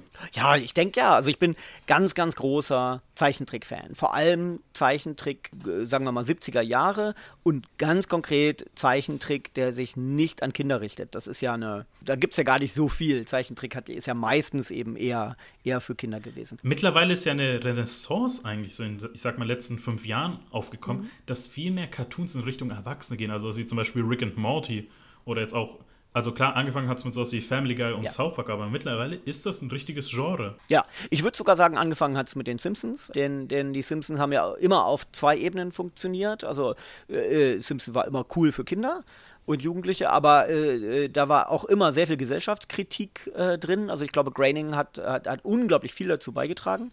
Äh, ja, ja, nee, nee, du hast recht, das, das hat sich jetzt mehr durchgesetzt, äh, äh, durchaus. Comics, bei Comics ist es ja auch so, ne? Comics waren ja am Anfang auch eher was nur für, für Kinder und Jugendliche. Sagen wir mal so in der, in der Blütezeit, 40er, 50er, 60er Jahre. Ähm, Silver Age, Golden Age, ähm, äh, und, und dann aber auf einmal gab es äh, Comics äh, wie, äh, wie der von Art Spiegelmann, Maus, der sich mit dem Holocaust beschäftigt hat. Äh, sehr metaphorisch, aber unglaublich gut. Darüber haben wir gesprochen. Zwar es gibt eine ganze Folge, wenn ihr darüber hören wollt, die ich mit Uke Bosse aufgezeichnet habe zum ja, Thema schön. Comics und was die besten Comics überhaupt sind. Und da hat er auch ein paar erwähnt, die ich selber nicht kannte. Zum einen ähm, The Sandman, ja. findet ja. er super und Seven Soldiers of Victory. Ja. ja. eben. Also Sandman ist interessant, weil Sandman ist von Neil Gaiman und Neil Gaiman ist ja ein äh, großartiger äh, Geschichtenerzähler, eben inzwischen weit über Comics oder Graphic Novels äh, hinaus. Der mm, schreibt ja auch für Kinofilme, TV-Serien etc. Ja, genau. Also so wie, so wie äh, Comics sozusagen sich emanzipiert haben, haben sich dann etwas später äh, eben auch Zeichentrickserien und Zeichentrickfilme emanzipiert. Und Ralph Bakshi spielt da eben eine ganz, ganz wichtige Rolle. Er hat äh, zum, also bekannterweise hat er zwei Sachen gemacht, nämlich einmal Fritz the Cat, basierend äh, eben auf den sehr unanständigen Comic äh, von, ähm, ach Gott, jetzt, äh, das ist sehr peinlich, ich bin eigentlich ganz großer Fan, aber jetzt fällt mir der Name gerade nicht ein. Und dann eben Herr der Ringe. Ah, Robert Crumb, natürlich, Robert Crumb ist der Autor der Comics und darauf basierend hat Ralf Bakshi dann eben einen Zeichentrickfilm gemacht. Ich will nur mal wegen Ralf Bakshi etwas sagen. Der Typ ist in den 30ern geboren worden, der ist jetzt mittlerweile ungefähr 90. Fast so 80, 90 ungefähr. Äh, nicht ganz. Er ist 38 geboren. Das heißt, er ist, er ist so, so äh, Anfang 80, ja. ja genau. Ja, und, und, immer noch, immer noch recht aktiv. Also der, der malt auch sehr viel. Ja, und was, was an dem, äh, an seiner Herr der Ringe äh, Umsetzung so besonders ist, er hat eben, äh, ich, vielleicht sogar als erster in einem in einer doch großen Produktion, hat er auf Rotoskopie gesetzt. Rotoskopie ist ein ganz interessantes ähm, Verfahren für Zeichentrick, äh, das vorher auch schon von äh, Pionieren wie Walt Disney ähm, eingesetzt wurde, aber eben, glaube ich, nie so flächendeckend, wie Bakshi das dann gemacht hat. Rotoskopie heißt, du drehst in echt mit echten Schauspielern und benutzt das aber im Grunde genommen nur als Vorlage, um da drüber zu zeichnen. Das hat äh, den, den riesen dass das, was dabei entsteht, im Grunde genommen motion gecaptured ist äh, weil du ja jedes Frame überzeichnest und damit sozusagen ganz flüssige, perfekte menschliche Bewegungen hast. Also Bewegungen, die wirklich von Menschen natürlich vorgegeben sind und dementsprechend natürlich wirken und nicht komplett aus der Feder äh, eines Zeichners stammen. Also im Grunde genommen ist das. Das ist ja, das ist ja auch eine Sache, die wir sagen müssen, weil der Ralf Bakshi-Film behandelt ja nicht alle drei Teile, sondern der hat dann eine eigene Einteilung der gesamten Geschichte. Und von wo bis wo reicht der Ralf Bakshi-Film? Ja, ganz genau kann ich das jetzt nicht beantworten, aber es sind so etwa die zwei ersten zwei der drei Bände des Herrn der Ringe. Also es ist etwas mehr als äh, die Hälfte, die er überschreitet. Also ganz, ganz genau kann ich es nicht sagen. Und Ralf Bakshi hatte immer vor, eben die Geschichte zu Ende zu bringen, Nachfolgefilm äh, zu machen. Dazu kam es aber nicht. Leider, leider. Äh, das wurde dann äh, von anderer Seite zu Ende geführt. Den Ralf Bakshi Zeichentrickfilm, den kennen vielleicht noch viele äh, die hier äh, zuhören, weitgehend unbekannt ist, dass ein anderes sehr bekanntes Zeichentrick-Duo, nämlich ähm, Rankin Bass, das sind die zwei Verantwortlichen für zum Beispiel das letzte Einhorn, das wiederum in Deutschland sehr, sehr bekannt ist, weil es immer zu Weihnachten gezeigt wird. Ne? Also die letzte Einhorn-Regisseure äh, und Zeichner. Ich muss mich outen. Ich habe das letzte Einhorn leider nie gesehen. Ach, gibt's das? Ehrlich? Ja, unglaublich. Ja gut, das hat natürlich auch mit dem Alter zu tun. Das ist eher meine Generation. Also ich habe ja. auch diese klassischen Weihnachtsfilme ja. wie Dinner for, nein, Dinner for One ist ein Silvesterfilm, aber auch sowas wie, wer ist Drei Nüsse für Aschenbrödel oder so, habe ich auch nie gesehen. Ja, das ist auch nicht so mein Ding, muss ich gestehen, ja. ja aber äh, klar, ist natürlich auch eine Generationenfrage, aber, äh, aber das letzte Einhorn ist schon relativ bekannt und eben diese, ähm, äh, dieses Duo, Rankin, Bass, die haben eben zwei Filme gemacht, die in Mittelerde spielen, die den Ralf Baksch, den unvollendeten Ralf Bakshi-Film flankieren. Die haben den Hobbit gemacht, den man sozusagen vorweg gucken kann. Und sie haben äh, die Rückkehr des Königs gemacht, als einen Film, den man im Grunde genommen an den Bakshi-Film anknüpfend gucken kann obwohl, das muss man gleich dazu sagen, einschränkend, in der Darstellung halt viel, viel kindlicher. Äh, die, die, waren, die waren schon gut gemacht und ich glaube, es gibt da sogar eine, jetzt bewege ich mich so ein klein bisschen im, im Gerüchte, im Bereich der Gerüchteküche, aber ich glaube, es gibt sogar eine Verbindung zu Studio Ghibli. Das ist ja das legendäre Zeichentrickstudio aus Japan, die so tolle Sachen gemacht haben wie Mein Nachbar Totoro oder äh, Chihiros Reise ins Zauberland, Prinzessin Mononoke etc. Ich glaube, die haben sogar daran mitgearbeitet. An, an diesen zwei Filmen. Also der Hobbit als Zeichentrickfilm von Rankin Bass und Die Rückkehr des Königs von Rankin Bass. Also im Grunde genommen wurde der Ralf Bakshi Zeichentrickfilm fortgeführt, aber natürlich eben zeichnerisch ganz anders, ohne diese Rotoskopie zum Beispiel und viel kindlicher in der Anmutung. Also Gollum sieht, boah, Gollum sieht aus wie so ein, wie so ein grauer Frosch, sag ich mal. Aber nicht ganz ohne Reiz. Also auch Filme, die man gesehen haben sollte, wenn man Tolkien-Fan ist. Okay, ähm, dann ist aber auch die Sache, wo kann man den eigentlich noch sehen, würde ich sagen? Also muss man den noch explizit auf DVD kaufen oder Blu-ray oder so? Oder gibt es vielleicht einen semi-legalen Link oder irgendeiner der Streaming-Anbieter hat, hat, ihn bei sich im Programm? Ja, also der, den Torrent-Link, den tun wir dann in die Kommentare. Nee, äh, äh, nein, also das kann man ja nicht empfehlen. Ähm, ich habe mir die auf DVD gekauft. Das sind natürlich solche unbekannten Sachen, die, die kosten auch fast gar nichts. Also auf Blu-ray ist das, glaube ich, nie erschienen. Es gibt, glaube ich, sogar den Ralf Bakshi-Film. Den gibt es noch nicht auf Blu-ray. Die äh, Bakshi-Sachen ähm, erscheinen jetzt erst alle. Bakshi hat übrigens äh, nur, um das vielleicht nochmal abzuschließen, sein, sein Werk. Ganz, ganz toll ist auch Cool World.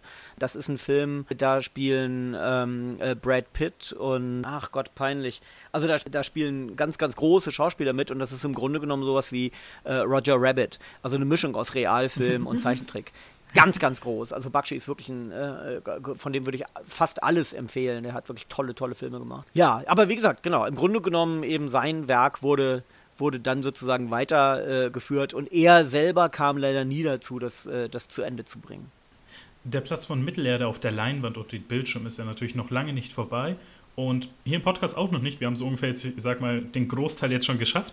Aber jetzt kommt es tatsächlich ein bisschen mehr lore-technisch. Aber wir müssen einen wichtigen Punkt noch ansprechen. Und zwar, eine Serie steht ja noch aus. Ja. Und zwar, Amazon hat eine äh, Mittelerde-Serie bestellt, nennt man es ja so. und zwar die nicht der Hobbit oder der Herr der Ringe nochmal neu verfilmt, sondern diese spielt im zweiten Zeitalter hm. von Mittelalter. Also eine Geschichte, die bisher noch nicht verfilmt wurde und abseits der anderen Teile spielt. Und was ist deine Hoffnung oder vielleicht sogar dein Bedenken an diese Serie? Naja, ich meine, wenn wir jetzt mal gucken, wir vergleichen die zwei Jackson-Trilogien. Man hat ja schon rausgehört, dass, dass wir beide da vermutlich der gleichen Meinung sind, dass die Herr der Ringe-Trilogie die bessere Trilogie ist. Und warum ist sie das? Ja. Naja, weil es eben sozusagen die, die Trilogie sich relativ gut an die Vorlage hält und aber auch an die Vorlage halten kann. Das ist bei der zweiten Trilogie schon gar nicht mehr möglich. Ähm, äh, denn, äh, denn die Hobbit-Trilogie äh, ist genauso lang wie die Herr der Ringe-Trilogie, basiert aber auf einem Buch, äh, was, ähm, äh, äh, Moment, jetzt muss ich mal überlegen, also der, der, Hobbit sind, bei, jetzt in der Ausgabe, die ich so lese, sind so etwa, etwa 280 Seiten, glaube ich, und die Herr der Ringe, der Herr der Ringe ist, ist so 1500 Seiten. Oh.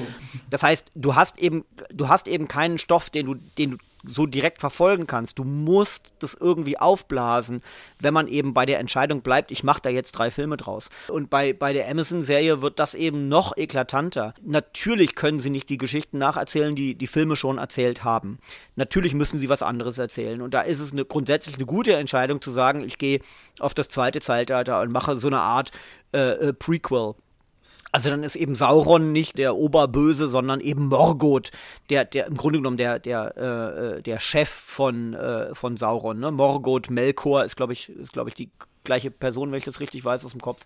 Mhm. Äh, so, also das ist ja ganz vernünftig, sich da eben drauf zu stürzen. Und dann müssen sie eben zehren von einerseits dem Silmarillion und eben anderen Quellen, also den Anhängen und so weiter. Daraus wird sich das dann generieren. Ja, aber das sind eben, das ist eben keine Geschichte, die von A bis B läuft, die man so nacherzählen kann, sondern das sind Fragmente. Ne? Das Silmarillion äh, ist ja eben, wie gesagt, auch posthum veröffentlicht worden von Christopher Tolkien, vom Tolkien-Sohn, der inzwischen auch schon wieder gestorben ist, äh, hochbetagt. Und deswegen wird sich da keine direkte Geschichte anbieten. Das heißt, äh, die Qualität dieser Serie hängt gar nicht so sehr vom, vom Ursprungsmaterial ab, sondern die hängt ganz essentiell ab von den Autoren äh, und welche Fragmente die sich da raussuchen, in welcher Reihenfolge, welchen, welche Brücke die da bauen. Also das kann ganz ganz, ganz gehörig in die Hose gehen und äh, ich habe da große Bedenken.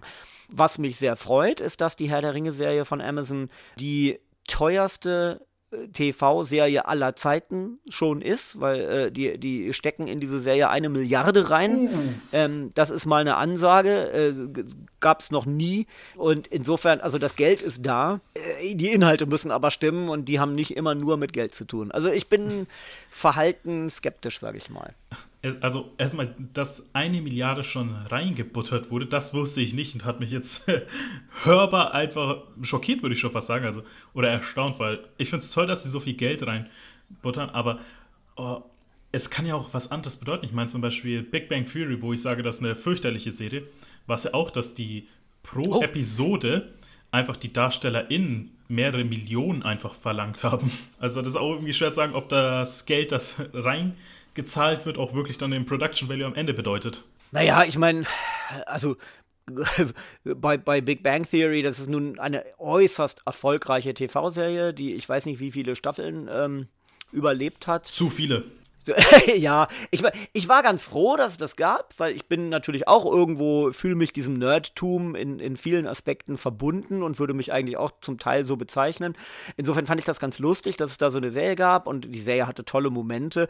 Ähm, also, alle, ich meine, bitte, Steve Wozniak ist damit aufgetaucht in einer Folge. Das ist also schon ganz, ganz groß. Aber ich habe witzigerweise, ich habe sie auch nie sklavisch verfolgt. Also, ich habe immer nur punktuell da hier und da mal eine Folge gesehen ich finde, es hat sich auch so ein bisschen überholt. Aber das ist ohne Frage, dass eben bekannte Schauspieler, äh, oder jedenfalls Schauspieler, die ganz essentiell zu so einer Serie gehören, die dann erfolgreich wird, dass die natürlich Millionen bekommen für ihr Mitwirken, das ist auch selbstverständlich. Und das ist vielleicht sogar gut investiertes Geld. Es klingt erstmal natürlich nach lächerlich viel, aber das ist nun die Realität. Das ist nicht nur bei dieser TV-Serie so, das ist überall so.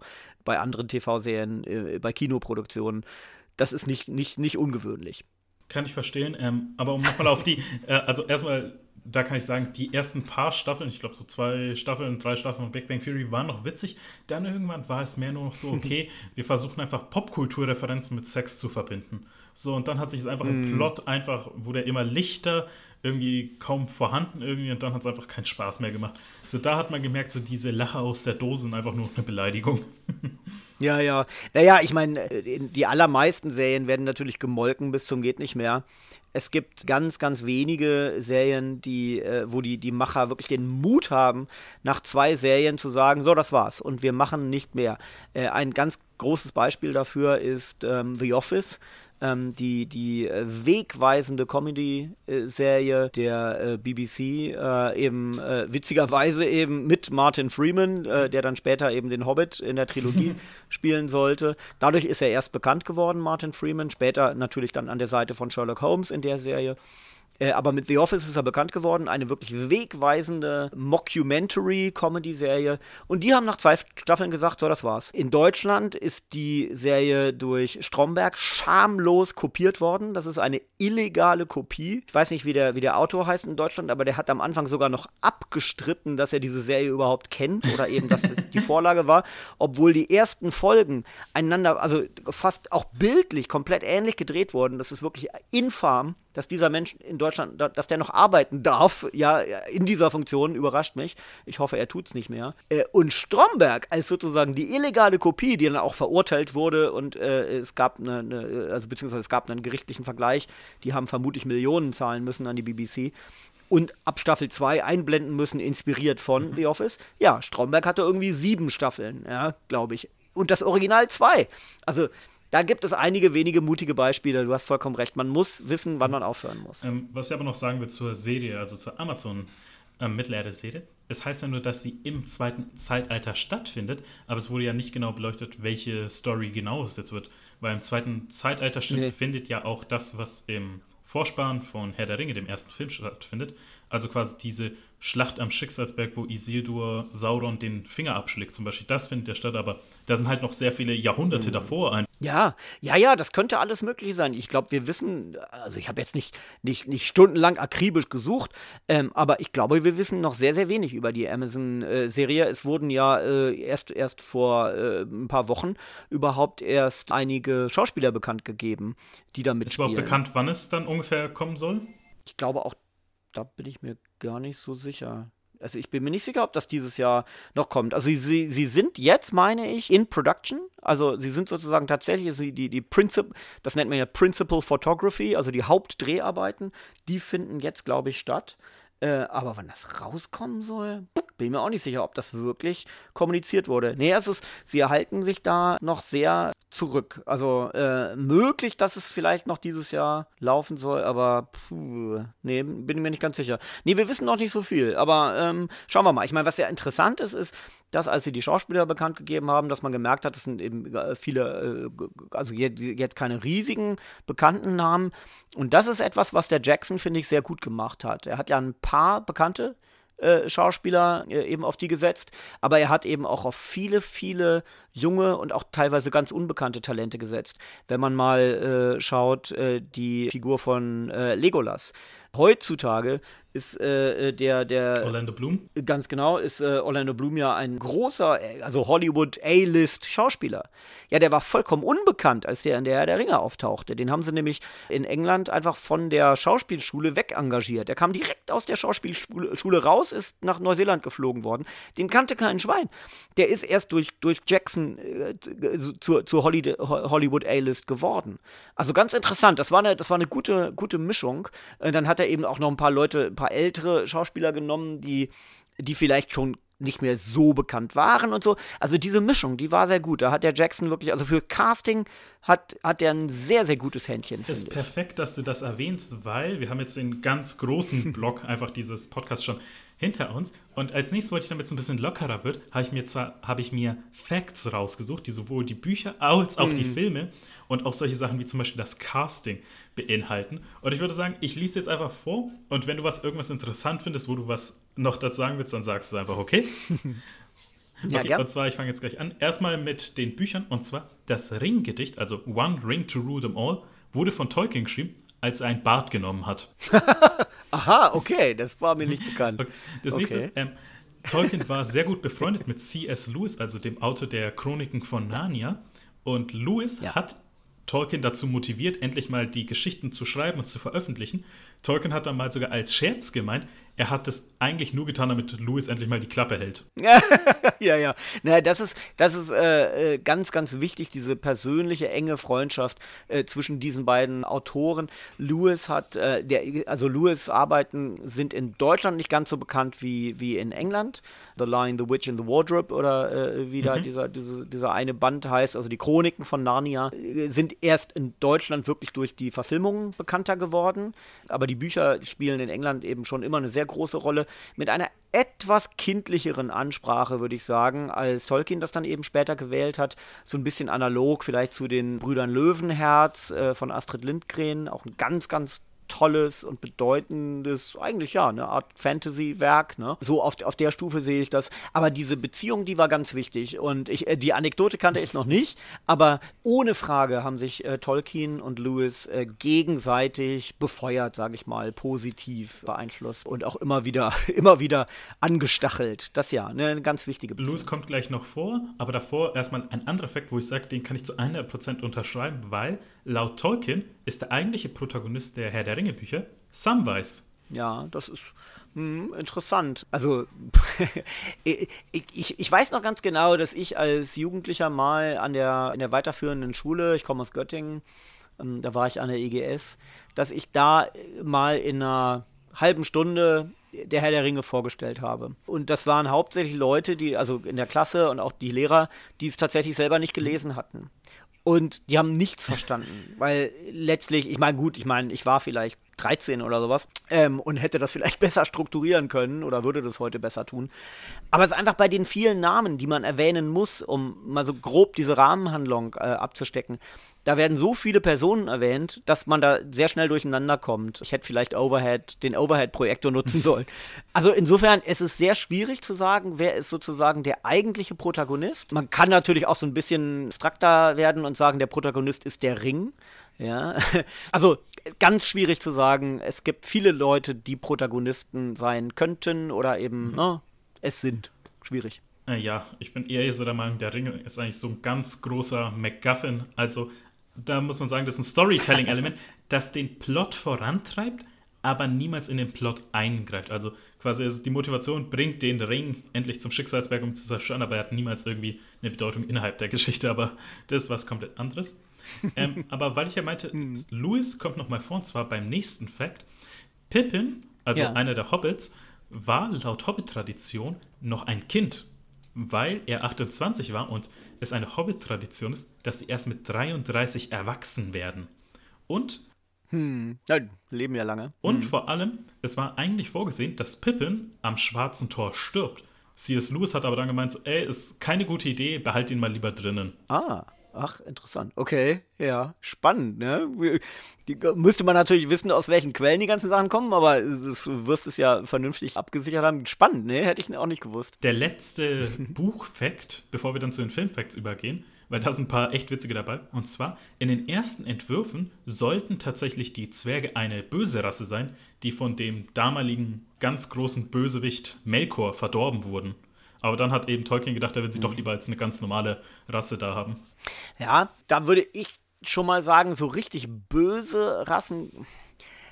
Das ist, also, das ist ja auch eine Diskussion über Tolkien, ne? inwieweit sein Werk heutiger Sicht eben sogar rassistisch gedeutet werden kann oder aber in anderen Diskussionen auch sexistisch.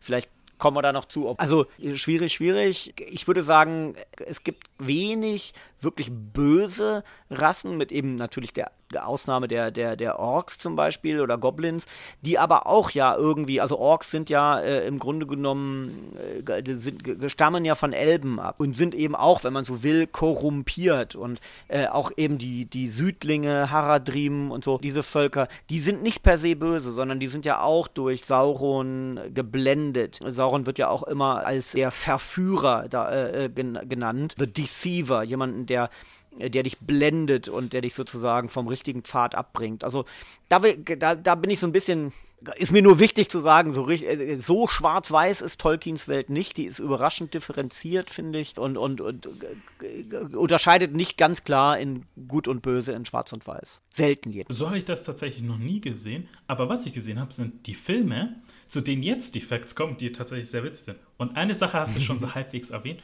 und zwar Orlando Bloom wurde für die Rolle von Legolas gecastet, zwei Tage bevor er seinen Abschluss an der Schauspielschule erhalten hat. Genau, genau. Der ist direkt von der Schauspielschule nach Neuseeland geflogen worden für dann eben diese, diese lange, lange Produktionszeit. Die haben ja alle drei Filme in einem Rutsch gedreht. Das ging ja produktionell alles ineinander über. Genau, genau. Das kann man sich aus heutiger Sicht kaum vorstellen, weil Orlando Bloom eben tatsächlich jetzt eben so ein so bekannter und gefragter Schauspieler mhm. ist. Das nächste ist Ian McKellen und Elijah Wood, also respektive die Schauspieler von Gandalf und Frodo, haben in der gesamten Produktion keine einzige Szene zusammen oder nebeneinander gespielt.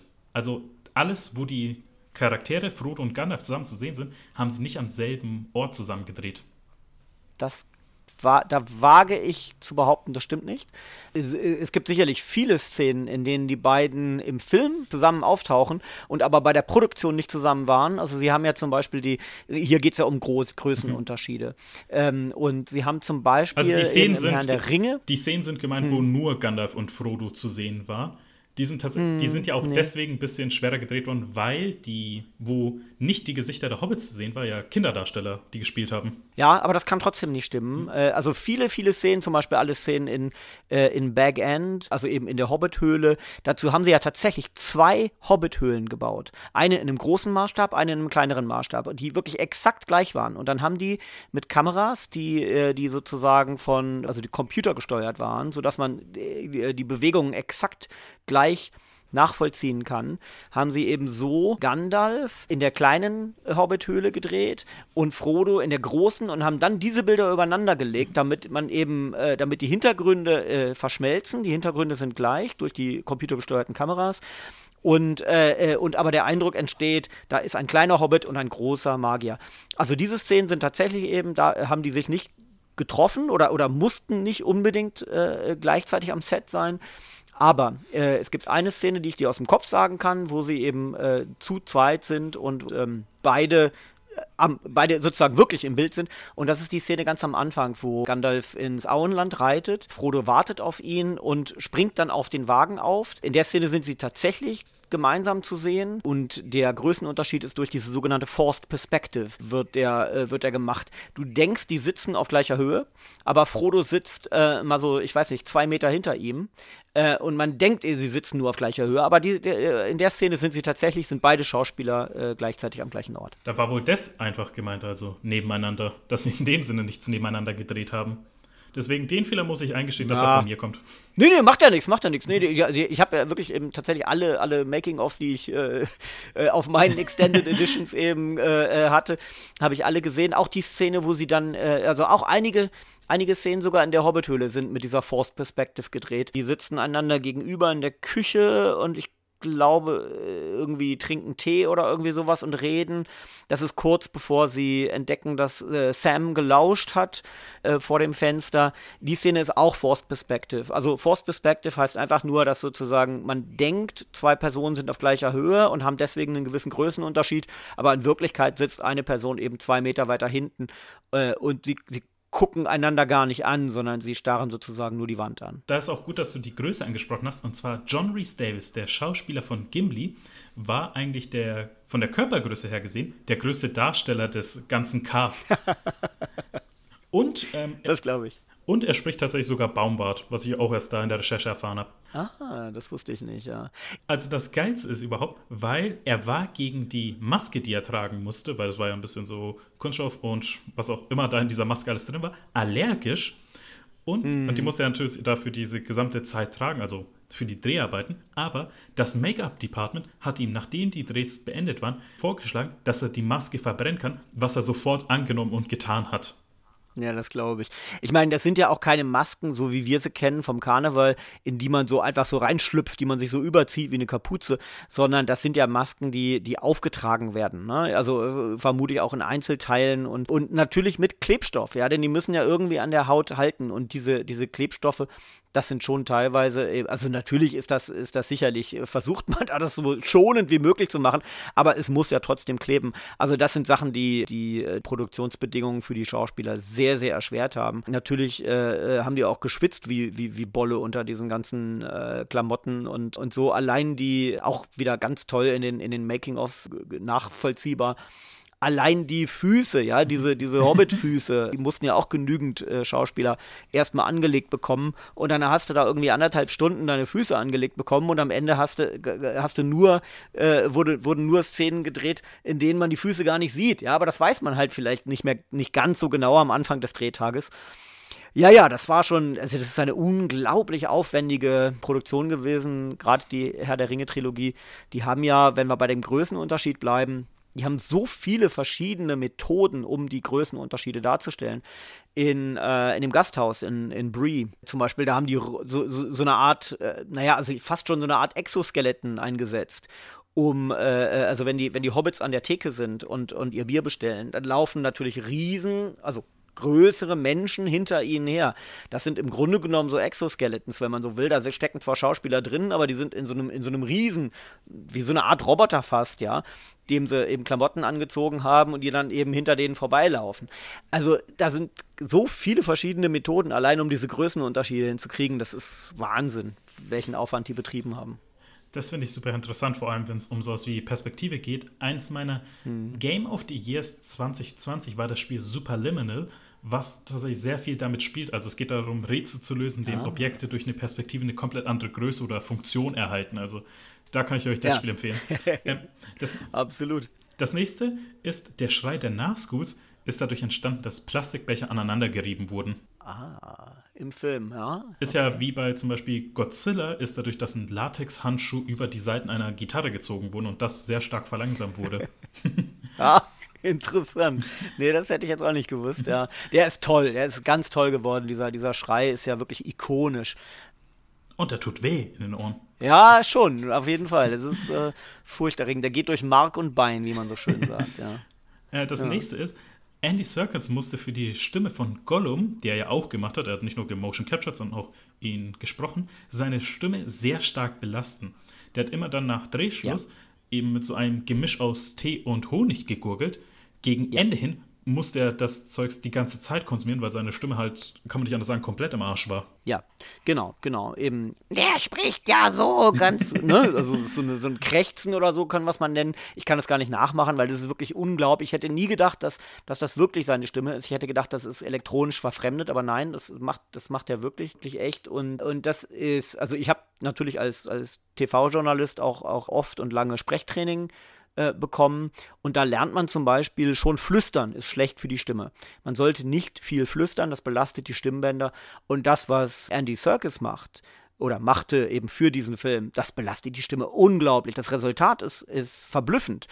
Aber das belastet die Stimme sehr. Ja, ja, die, die, diese, diese, dieser, dieser Gollum-Trunk oder so, der hat auch einen speziellen Namen mhm. dann am Set. Der taucht auch oft in den Making-ofs auf. Vor allem der Synchronsprecher, also die ganzen Synchronsprecher für die anderen Sprachen tun mir leid, die das nachmachen mussten. ja, ich hab, da muss ich gestehen, kann, ich glaube, ich habe nie wirklich die Filme jemals in der deutschen Synchronfassung gesehen. Nee, nee, muss ich, muss ich mal nachholen. Ich wüsste nicht, wie Gollum auf Deutsch klingt, aber jetzt, jetzt wo du es ansprichst, muss man, mal, muss man mal ausprobieren, wie die das gemacht haben. Du bist pur geblieben. Ähm, für, das nächste, für das nächste, Virgo Mortensen, also der Schauspieler von Aragorn, hat nach dem Dreh mehrere der Pferde gekauft. Ah ja. Ja, zu Vigo äh, gibt, es, gibt es eine ganze Menge Trivia. Also mhm. Vigo Mortensen hätte, hätte die Rolle ja gar nicht spielen sollen. Ja, weil, also er hat es abgelehnt, aber sein zehnjähriger Sohn damals war so ein großer Fan von Herr der Ringe, dass er ihn doch überredet hat, dass er, dass er Aragorn spielt. Ja, ja, also ich meinte noch, noch früher angesetzt. Es, es war jemand komplett anderes für Aragorn gecastet, den man aber in letzter Sekunde und im Grunde genommen auch aus heutiger Sicht immer noch aus unbekannten Gründen wieder gefeuert hat. Ich habe tatsächlich aufgeschrieben, also ich habe mir aufgeschrieben, wer auch andere Casting-Ideen oder sogar Möglichkeiten hatte, die zu spielen. Deswegen dazu kommen wir gleich. Ja, aber äh, also, also eben genau, da war, da war jemand anderes gecastet, der war auch mit in Neuseeland und der verschwand eben so, ich glaube in der ersten Produktionswoche verschwand der vom Set Und auf einmal war Vigo Mortensen da. Also der, den, den haben sie als, ich denke mal, was sozusagen die Hauptdarsteller betrifft, ist der Mortensen, glaube ich, als letzter dazugekommen. Und erst, erst vor kurzem gab es eben wieder so ein, so ein paar Interviews, in denen sozusagen die Frage diskutiert wird, warum man, warum man Aragorn dann sozusagen so kurzfristig und noch schon während der Dreharbeiten neu gecastet hat. Und auch der, der Schauspieler, der es hätte spielen sollen, also auch wenn du darum noch, darauf noch eingehst, das war ja der, dieser Stuart Townsend hätte die Rolle spielen sollen. Der hat das auch nie, also niemand hat sozusagen offen darüber gesprochen, worum es ging. Der Townsend ist, hat natürlich so einen Hals, der ist total sauer, aber, äh, aber es gehört ja zum guten Ton bei, bei Schauspielern, dass man eben solche Sachen äh, als interner, äh, als, als Internum belässt. Ne? Also ich wusste jetzt nicht, dass Steven das war. Ich hatte zwei andere Schauspieler da aufgeschrieben. Aber eine Sache muss ich sagen, ah. ist gut gewesen, dass sie Vigo Mortensen genommen haben, weil er in der Rolle von Aragorn, er sieht verdammt gut aus einfach. Also da kann ich jemand sagen, dieser Typ lässt schon irgendwie so bineugierige Tendenzen bei mir aufkommen, wenn ich ihn in der Rolle von Aragorn sehe. okay, ja. Naja, es ist eine interessante Wahl, ne? Also ich meine, Aragorn äh, muss, muss viele, Aragorn muss viele Ansprüche erfüllen. Er ist ja erstmal dieser mysteriöse Waldläufer, als solcher taucht er ja erstmal auf und später äh, äh, ist er sozusagen der, wird, wird er, wird er in, wird er sozusagen König von Gondor, äh, weil er ja sozusagen der letzte dieser numenorischen Linie ist. Und, und das, das muss der Schauspieler, diese, diese, diese Bandbreite, die muss der Schauspieler abbilden. Das ist nicht ganz ohne und ich finde, das hat der Mortensen eigentlich gut gemacht. Ja, der war nicht unbekannt vor der Herr der Ringe, aber er gehörte jetzt auch nicht zu, äh, also es war kein Schauspieler, der, der vorher jetzt irgendwie da äh, zur A-List gehörte, würde ich jetzt mal behaupten. Ne? Das ist ja bei Aragorn ganz geil und zwar die Schwerter, die benutzt wurden, das waren ja alles Attrappen bzw. Präparate, die da waren von den Schwertern her. Vigo Mortensen war einer der wenigen, der ein echtes Schwert benutzen durfte am Set, weil er Schwerttraining hatte. Es haben einige Schauspieler Schwerttraining gehabt. Also da äh, war Vigo Mortensen nicht der Einzige. Arwen zum Beispiel, also Liv Tyler, hat äh, auch also ganz erhebliche Wochen mit, mit Kampftraining verbracht für Szenen, die dann aber, glaube ich, nie gedreht wurden, die auf jeden Fall nicht im Film auftauchten. Man hätte, äh, hatte geplant, Arwen äh, deutlich mehr Kämpfe, äh, also Kampfszenen eben zu geben, um sie auch noch aktiver eben einzubinden.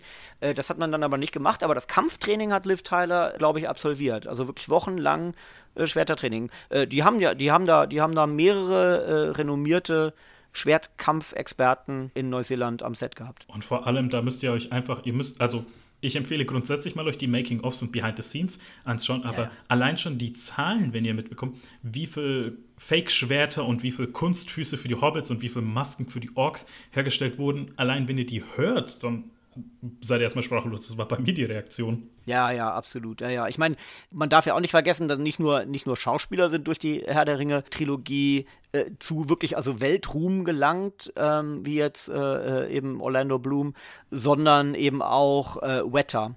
Äh, die Firma, die viele von den Special Effects äh, eben für Peter Jackson äh, gemacht hat, eben eine neuseeländische Firma. Ich meine, wer hätte denn vorher, wer wäre denn vorher nach Neuseeland gegangen für, für Special Effects im Kinobereich? Aber Wetter Digital ist ja, ist ja jetzt, also das ist ja wirklich, ja, also eine, eine der bedeutenden Special Effects Firmen der Welt für, für viele andere Kinofilme seitdem. Und nicht zu vergessen Andy Serkis. Er hat ja eigentlich, also er hat natürlich Gollum geschauspielt, aber er hat ihn gemotion captured und daraufhin ist seine Karriere eigentlich mittlerweile ausgelegt, dass er größtenteils Motion Capturing macht. Er hat ja sogar in einem der Filme King Kong gemotion captured, was ich ganz geil finde. Ja, genau, das war ja das neue, das nächste Projekt von Peter Jackson, eben nach dem Herrn der Ringe. Äh, ich finde eher, eher nicht gelungen. Ich bin aber jetzt kein großer King Kong-Fan, aber ja, genau, das hat er gemacht. Er hat viele Videospiele gemacht, der, der Circus. Ja, ja, das, das kann ja auch nicht jeder, ne? Sich äh, eben in so einen komischen Anzug äh, zwängen und dann eben komplett vor Greenscreen sich sozusagen alles, alles nur vorstellen, was man da am Set vor, vor sich sehen muss. Das ist eine ganz besondere Qualität und die hat nicht jeder Schauspieler. Ne? Der Circus schon doch ein guter Mann. Äh, auch da, auch da zum Beispiel, ne? Circus Rolle war, war viel kleiner angelegt. Im Grunde genommen sollte, sollte Gollum, äh, ich glaube, weitgehend digital entstehen. Und das wurde auch erst während der Produktion wurde das eben entschieden. Ähm, da gab es auch richtige Reibereien auch hier wieder der Verweis auf die, ähm, äh, auf, auf, auf, die, auf, das umfangreiche Making-of-Material. Das wird, da, das wird da auch relativ äh, äh offen angesprochen. Ähm, äh, da gab es richtig Rangeleien zwischen den Leuten, die eigentlich sozusagen die digitale Version von Gollum entwerfen wollten und dann eben der Circus, dessen Rolle immer größer wurde. Der sollte eigentlich nur, ich weiß nicht, sollte der nur die Stimme sein oder so? Ich weiß gar nicht genau. Das, das hat sich auf jeden Fall während der Produktion sehr verändert. Wie ist das aber mit den Büchern kohärent? Weil du meintest, dass die Filme sich ja sehr nah an den Büchern halten. Wie groß war die Rolle von Gollum innerhalb der Bücher? Ich glaube, das nimmt sich nicht so viel. Gollum ist eine zentrale Figur. Ich habe erst in Vorbereitung jetzt für diesen Podcast, habe ich mir ein, ein Interview mit Tolkien angehört, ein Radiointerview, in dem er genau das gefragt wurde, ob er eben, als er den Hobbit äh, geschrieben hatte und dann den Herrn der Ringe äh, weitergeschrieben hat, ob schon immer klar war, dass Gollum auch im zweiten Teil, äh, auch, auch sozusagen in der Trilogie, also ich meine jetzt im Herrn der Ringe, eine so große Rolle spielen würde. Und äh, Tolkien hat wohl irgendwie so darauf geantwortet, dass er gesagt hat, naja, Gollum hat so eine zentrale Rolle, auf den konnte man gar nicht verzichten, selbst wenn ich äh, auf ihn hätte verzichten wollen. Das war ganz klar, dass, dass er auch in der Herr der Ringe so eine zentrale Rolle spielen würde. Und ich glaube, die gleiche Rolle spielt er auch in den Filmen. Das ging gar nicht anders und das ist, glaube ich, einigermaßen eins zu eins abgebildet.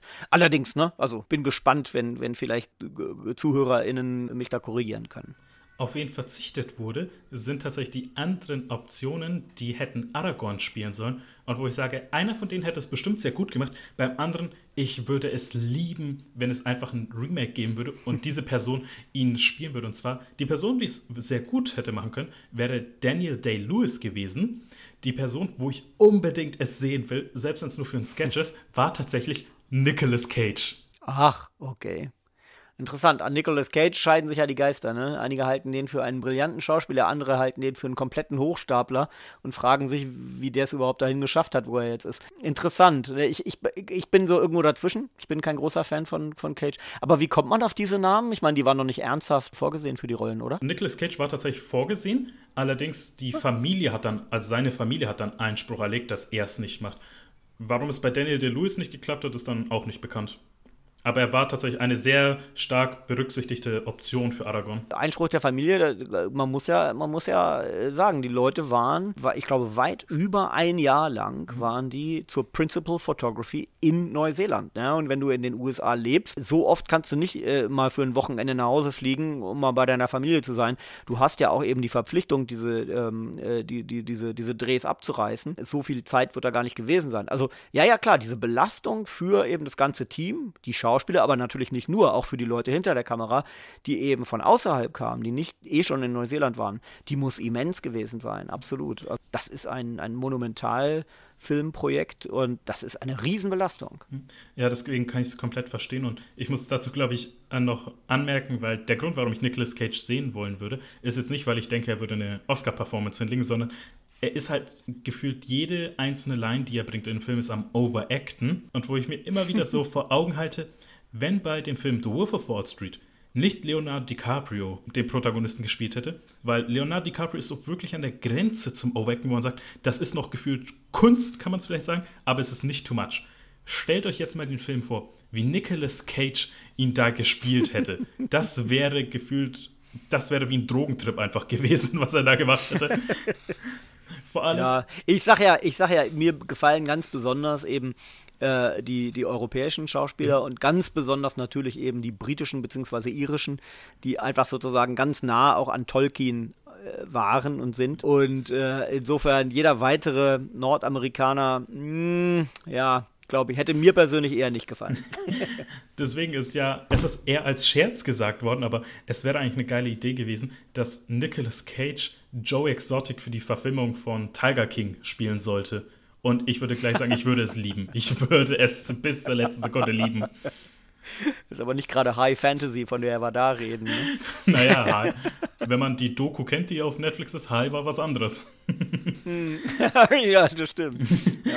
Okay, aber auf jeden Fall, äh, weil wegen anderen Casting-Optionen, es war tatsächlich mhm. vorgesehen auch, also, dass Sean Connery Gandalf spielen sollte, aber Sean Connery hat abgelehnt, weil er meinte, er versteht die Rolle und die Geschichte nicht. Aha. Okay. Das ist auch gesichert, ja? Mhm. Das ja. ich auch noch nicht. Er meinte dann auch im Nachhinein, ich habe das Skript gelesen, ich habe den Film gesehen, ich habe das Buch gelesen, ich verstehe es immer noch nicht. Interessant, ja. Nee, das war mir auch neu. Ich finde gerade eben äh, Gandalf und Saruman, Christopher Lee und äh, Ian McKellen ganz großartig gecastet. Also das sind ja beides, äh, also vor allem Ian McKellen ist ja ist ja ein, ein herausragender Theaterschauspieler vor allem. Also wirklich auch so ein, so ein Shakespeare-Schauspieler. Und die beiden finde ich großartig gecastet. Nee, das, äh, das, das, das wusste ich nicht, dass der Connery da im Gespräch war. Aber ich, ja, ja, ich lese jetzt auch auf dein Stichwort hin. Ähm, hm, spannend. Naja, ich meine, es gibt ja gibt immer eben große Rollen, die, die Schauspielern angeboten werden und die dann entweder, weil sie hoch pokern oder weil sie eben das Projekt falsch einschätzen, dann Nein sagen. Ganz bekannt eben bei, bei deutschen Schauspielern ist ja äh, Mario Adorf. Das sagt mir jetzt gerade nichts, der Name leider. Mario Adorf, ganz bedeutender deutscher Schauspieler mit italienischen Wurzeln. Ähm, Kier Royal ist, ist eine brillante TV-Serie aus den 80er Jahren. Ich habe vor kurzem nochmal die Szene gesehen, wo er quasi einem Journalisten sagt, dass er ihm das Geld hinten und vorne reinstopft. Ja, genau, das ist Kier Royal. Das ist Mario Adorf in Kier Royal. Absolut. Das ist eine, eine brillante TV-Serie. Und äh, Mario Adorf hätte eine bedeutende Rolle in, in der, der Pate haben sollen, The Godfather, und hat tatsächlich abgelehnt. Hm? Äh, wurde natürlich seitdem, zeitlebens wird er äh, immer darauf angesprochen, dass der eine, tatsächlich eine Rolle in vermutlich der besten Filmtrilogie aller Zeiten abgelehnt hat. Der Pate, also wenigstens Teil 1 und 2 sind ja unbestritten irgendwie äh, Meisterwerke. Ja, und so kann es kommen. Ne? Auch äh, George Lazenby, äh, der nur in einem Film James Bond gespielt hat, der hat ja auch irgendwann dann gesagt, nö, ich will nicht mehr. Der, ihm wurde sozusagen davon abgeraten. Ja, hätte, hat er dann, glaube ich, auch sehr bereut. Ne? Wegen Mario Adorf, ich fände es so witzig, wenn, keine Ahnung, irgendeine Freundin oder ein Freund zu ihm kommt und sagt, hey, damit du wenigstens so ein Pate wirst, wir haben jetzt ein Kind, wollen uns taufen lassen, wie wär's? Wenigstens das. Wer weiß, ja. Ja, oder einfach mal irgendwie einen abgetrennten Pferdekopf ins Bett legen. Ne? So. Aber wegen abgeschlagenen äh, Rollen, ähm, das sollte auch sein, dass Will Smith eigentlich statt Keanu Reeves in Matrix Neo spielen sollte. Und er hat sich dann entschieden, ah. Wild Wild West zu drehen. ah, interessant. ich bin auch nicht gerade großer Fan von Will Smith, muss ich sagen. Äh, aber, aber das ist natürlich rein, rein geschmäcklerisch. Ich bin aber auch überhaupt kein Fan von, von der Matrix-Trilogie. Ich halte schon den ersten Teil für, für ziemlich überbewertet. Und der bessere Film, der fast zeitgleich erschienen ist, mit der gleichen Thematik, nur als kleiner, finde ich, ist Existenz von Cronenberg. Oh, äh, viel cleverer, ähnliche Thematik, wenn, wenn man so will, äh, eher auf Videospiele gemünzt, noch konkret, für einen Bruchteil des Budgets, glaube ich, gedreht, aber eigentlich viel cleverer und, äh, wie ich finde, viel besser. Ich habe Existence leider bis gerade eben noch nichts davon gehört, aber wegen Matrix will ich sagen, ich bin jetzt auch nicht so der größte Fan davon oder überhaupt ein Fan davon, aber ich finde hm. die Faszination darum so interessant einfach. Also das ist wirklich ein Film, wo gefühlt jeder einzelne Frame durchgeplant ist und wo hinter auch gefühlt hinter jedem Frame auch eine Geschichte oder eine Bedeutung zur Interpretation steht. Das finde ich viel interessanter als den Film. Ja, das stimmt. Also klar, ja, ja. Da, äh, es, gibt, es gibt vieles, was Matrix wirklich sehr gut gemacht hat. Allein, äh, allein sozusagen die Choreografie der, der, der Kampfszenen, das hat eigentlich äh, fast noch nie geklappt, dass eine nicht-asiatische Produktion asiatische Kampfkunst so gut, so gut integriert. Das ist auch ein also Fact, schon, also ein Fact zur Kampfchoreografie von Matrix. Es gibt einen Grund, warum man Keanu Reeves bzw. Neo dann nur den Oberkörper sieht, weil er hatte da kurz davor eine Operation und konnte halt eigentlich seine Beine nicht wirklich bewegen. Deswegen halt, wenn er meistens zu sehen ist, der Oberkörper zu sehen ist und wenn die Beine zu sehen ist, ein Körperdouble ist. Ah, interessant. Ah ja. okay. ja Aber zurück zu unseren Facts, weil ja. du, hast, du hast mir auch schon gesagt, Christopher Lee, er ist der einzige, der Tolkien selber kennengelernt hat. Und das ist geil, in einem Pub in Oxford. Ah, okay, das wusste ich nicht. Ne? Gut, der Lee ist ja leider auch schon gestorben, der war ja äh, hochbetagt. Ah, interessant, ja, das wusste ich nicht. Hm. Das hat dann auch noch Auswirkungen gehabt, weil äh, Christopher Lee wollte eigentlich Gandalf spielen und hat deswegen auch jahrelang dafür eben gearbeitet, dass der Film endlich mal verfilmt wird und dass er dann Gandalf spielen kann. Als dann endlich dazu kam, schlussendlich Christopher Lee hat dann Saruman gespielt, aber er wurde halt nicht für Gandalf genommen, weil er ein bisschen zu alt war und für die actionlastigeren Szenen sein Körper das wohl nicht mehr mitgemacht hätte, war so der Gedanke dahinter. Ja, ja, ich meine, wie gesagt, Christopher Lee ist inzwischen gestorben, Ian McKellen äh, auch hochbetagt, aber dem, dem, äh, geht's, dem geht's noch gut, der dreht auch, glaube ich, noch weiter. Mhm. Der Christopher Lee war sehr traurig, dass eben ganz, ganz bedeutende Szenen mit ihm aus der Kinofassung rausgeschnitten worden und nur in der Extended Edition sind. Da war der ziemlich säuerlich. Ähm, äh, aber der hat ja noch ganz gut Geld gemacht. Der hat ja dann auch irgendwie, der, der ist ja getourt und hat ja irgendwie, du konntest dir hier in Frankfurt zum Beispiel, konntest du zu irgendeiner Lesung gehen, wo Christopher Lee Christopher Lee kann hat. flüssig Deutsch sprechen. Ah, das wusste ich nicht. Ja, also ja, es gibt Videos, also es gibt halt Videos, so zum Beispiel Interviews, wo halt ihn eine äh, Interviewerin so fragt, können Sie Deutsch? Und immer so, oh, ein kleines bisschen, dann führt er einfach das Interview komplett ah, ja. auf Deutsch weiter. Vielleicht konnte sogar Tolkien Deutsch. Ich meine, der, der war nun äh, Altphilologe mit speziell eben germanische Sprachen. Und Tolkien ist deutscher Abstammung. Ne? Ich meine, das geht zwar dann 200 Jahre zurück, aber der Name Tolkien und, und der, der Ursprung der Familie ist in, ich glaube, Ostpreußen oder so. Und erst im Moment, im späten 18. oder sogar erst im frühen 19. Jahrhundert äh, sind die Tolkiens dann, wenigstens ein Teil der Tolkiens, ist dann eben nach England ausgewandert. Aber eigentlich haben die deutsche Wurzeln. Das habe ich nicht gewusst, bin ich ehrlich. Das wusste ich ja. nicht. Ich habe mich schon so ein bisschen gewundert, weil Tolkien hört sich so ein bisschen germanisch an. Oder nordisch. Ja, jetzt, ich meine, gut, England ist ja auch ein äh, Land, äh, äh das, das natürlich ganz viele verschiedene ethnische Einflüsse hatte. Ne?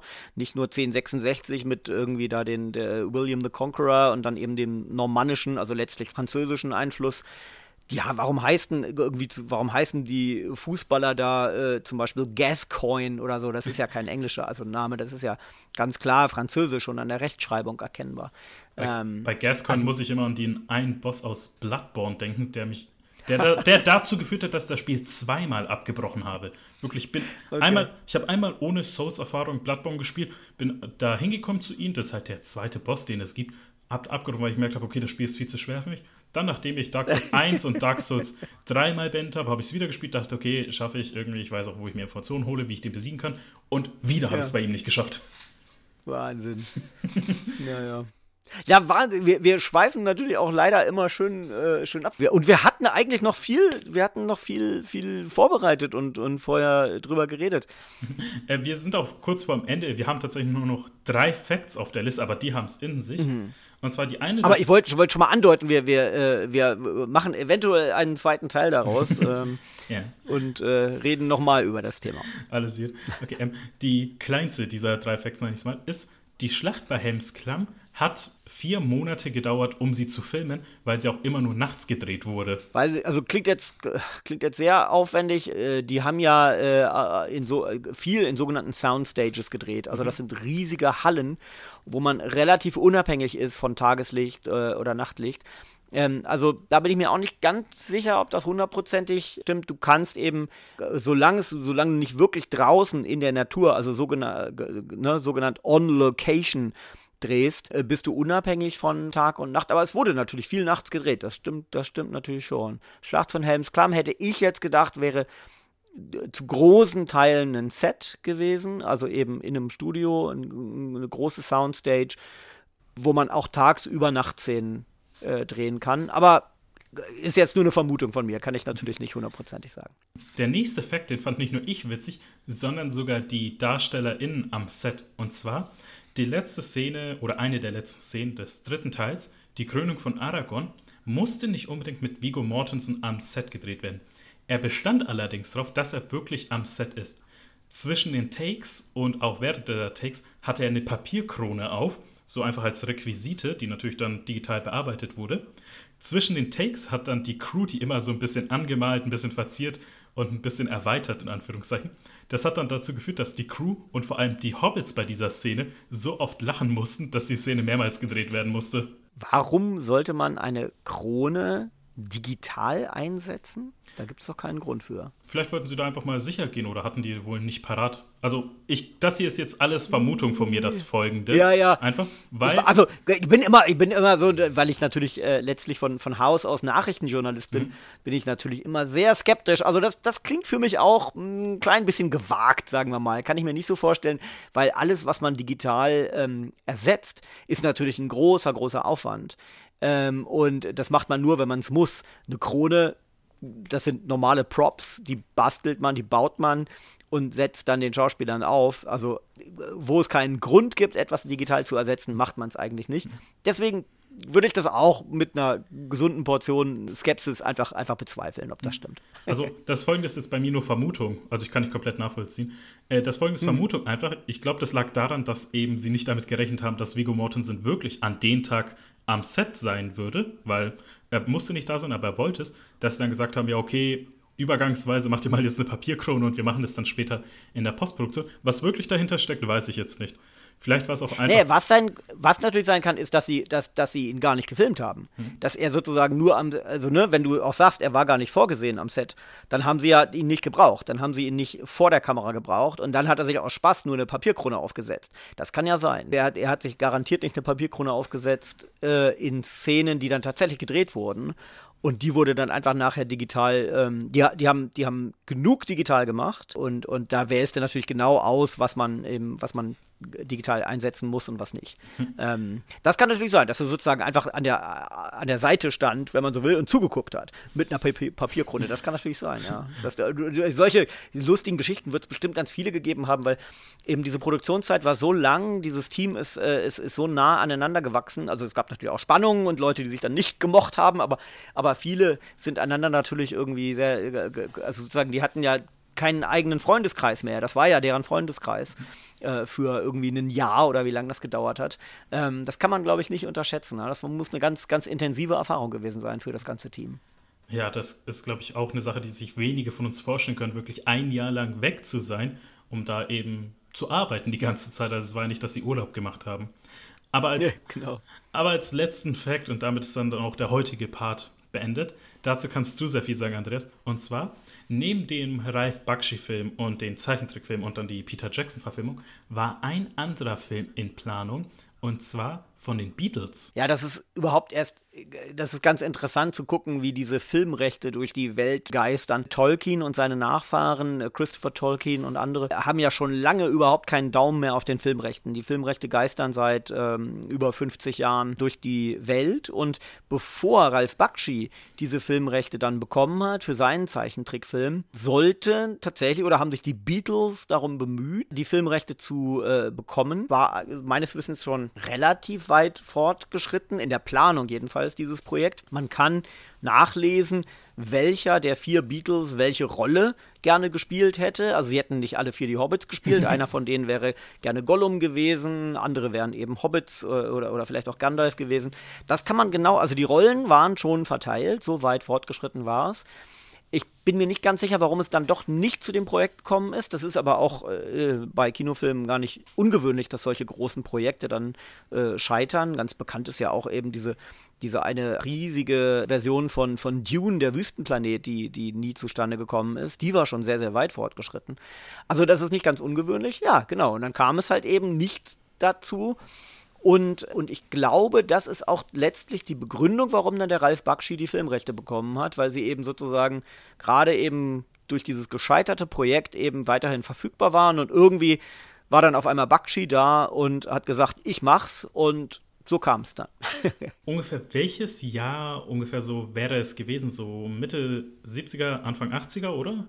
So ungefähr was? Nein. Früher, der Herr der Ringe von Bakshi ist meines Wissens 78 und dementsprechend wäre dann vielleicht diese Beatles-Version, die, die wäre äh, ein, zwei Jahre früher rausgekommen. Also wir können ungefähr sagen, so sagen wir jetzt mal Mitte 70er Jahre. Und was war zu der Zeit dann eigentlich so State of the Art Kino? Also dann könnten wir ungefähr vorstellen, wie dieser Film hätte ausgesehen. Ja, ist schwierig zu sagen, weil äh, manche Filme altern sehr schlecht. Also nehmen wir mal, wenn wir über 78 äh, oder 76 oder sowas reden, nehmen wir mal einen Film, der viel später entstanden ist, einen Film wie E.T., an dem ich keine, an dem bei mir, an dem ich nicht sehr hänge, sagen wir mal so.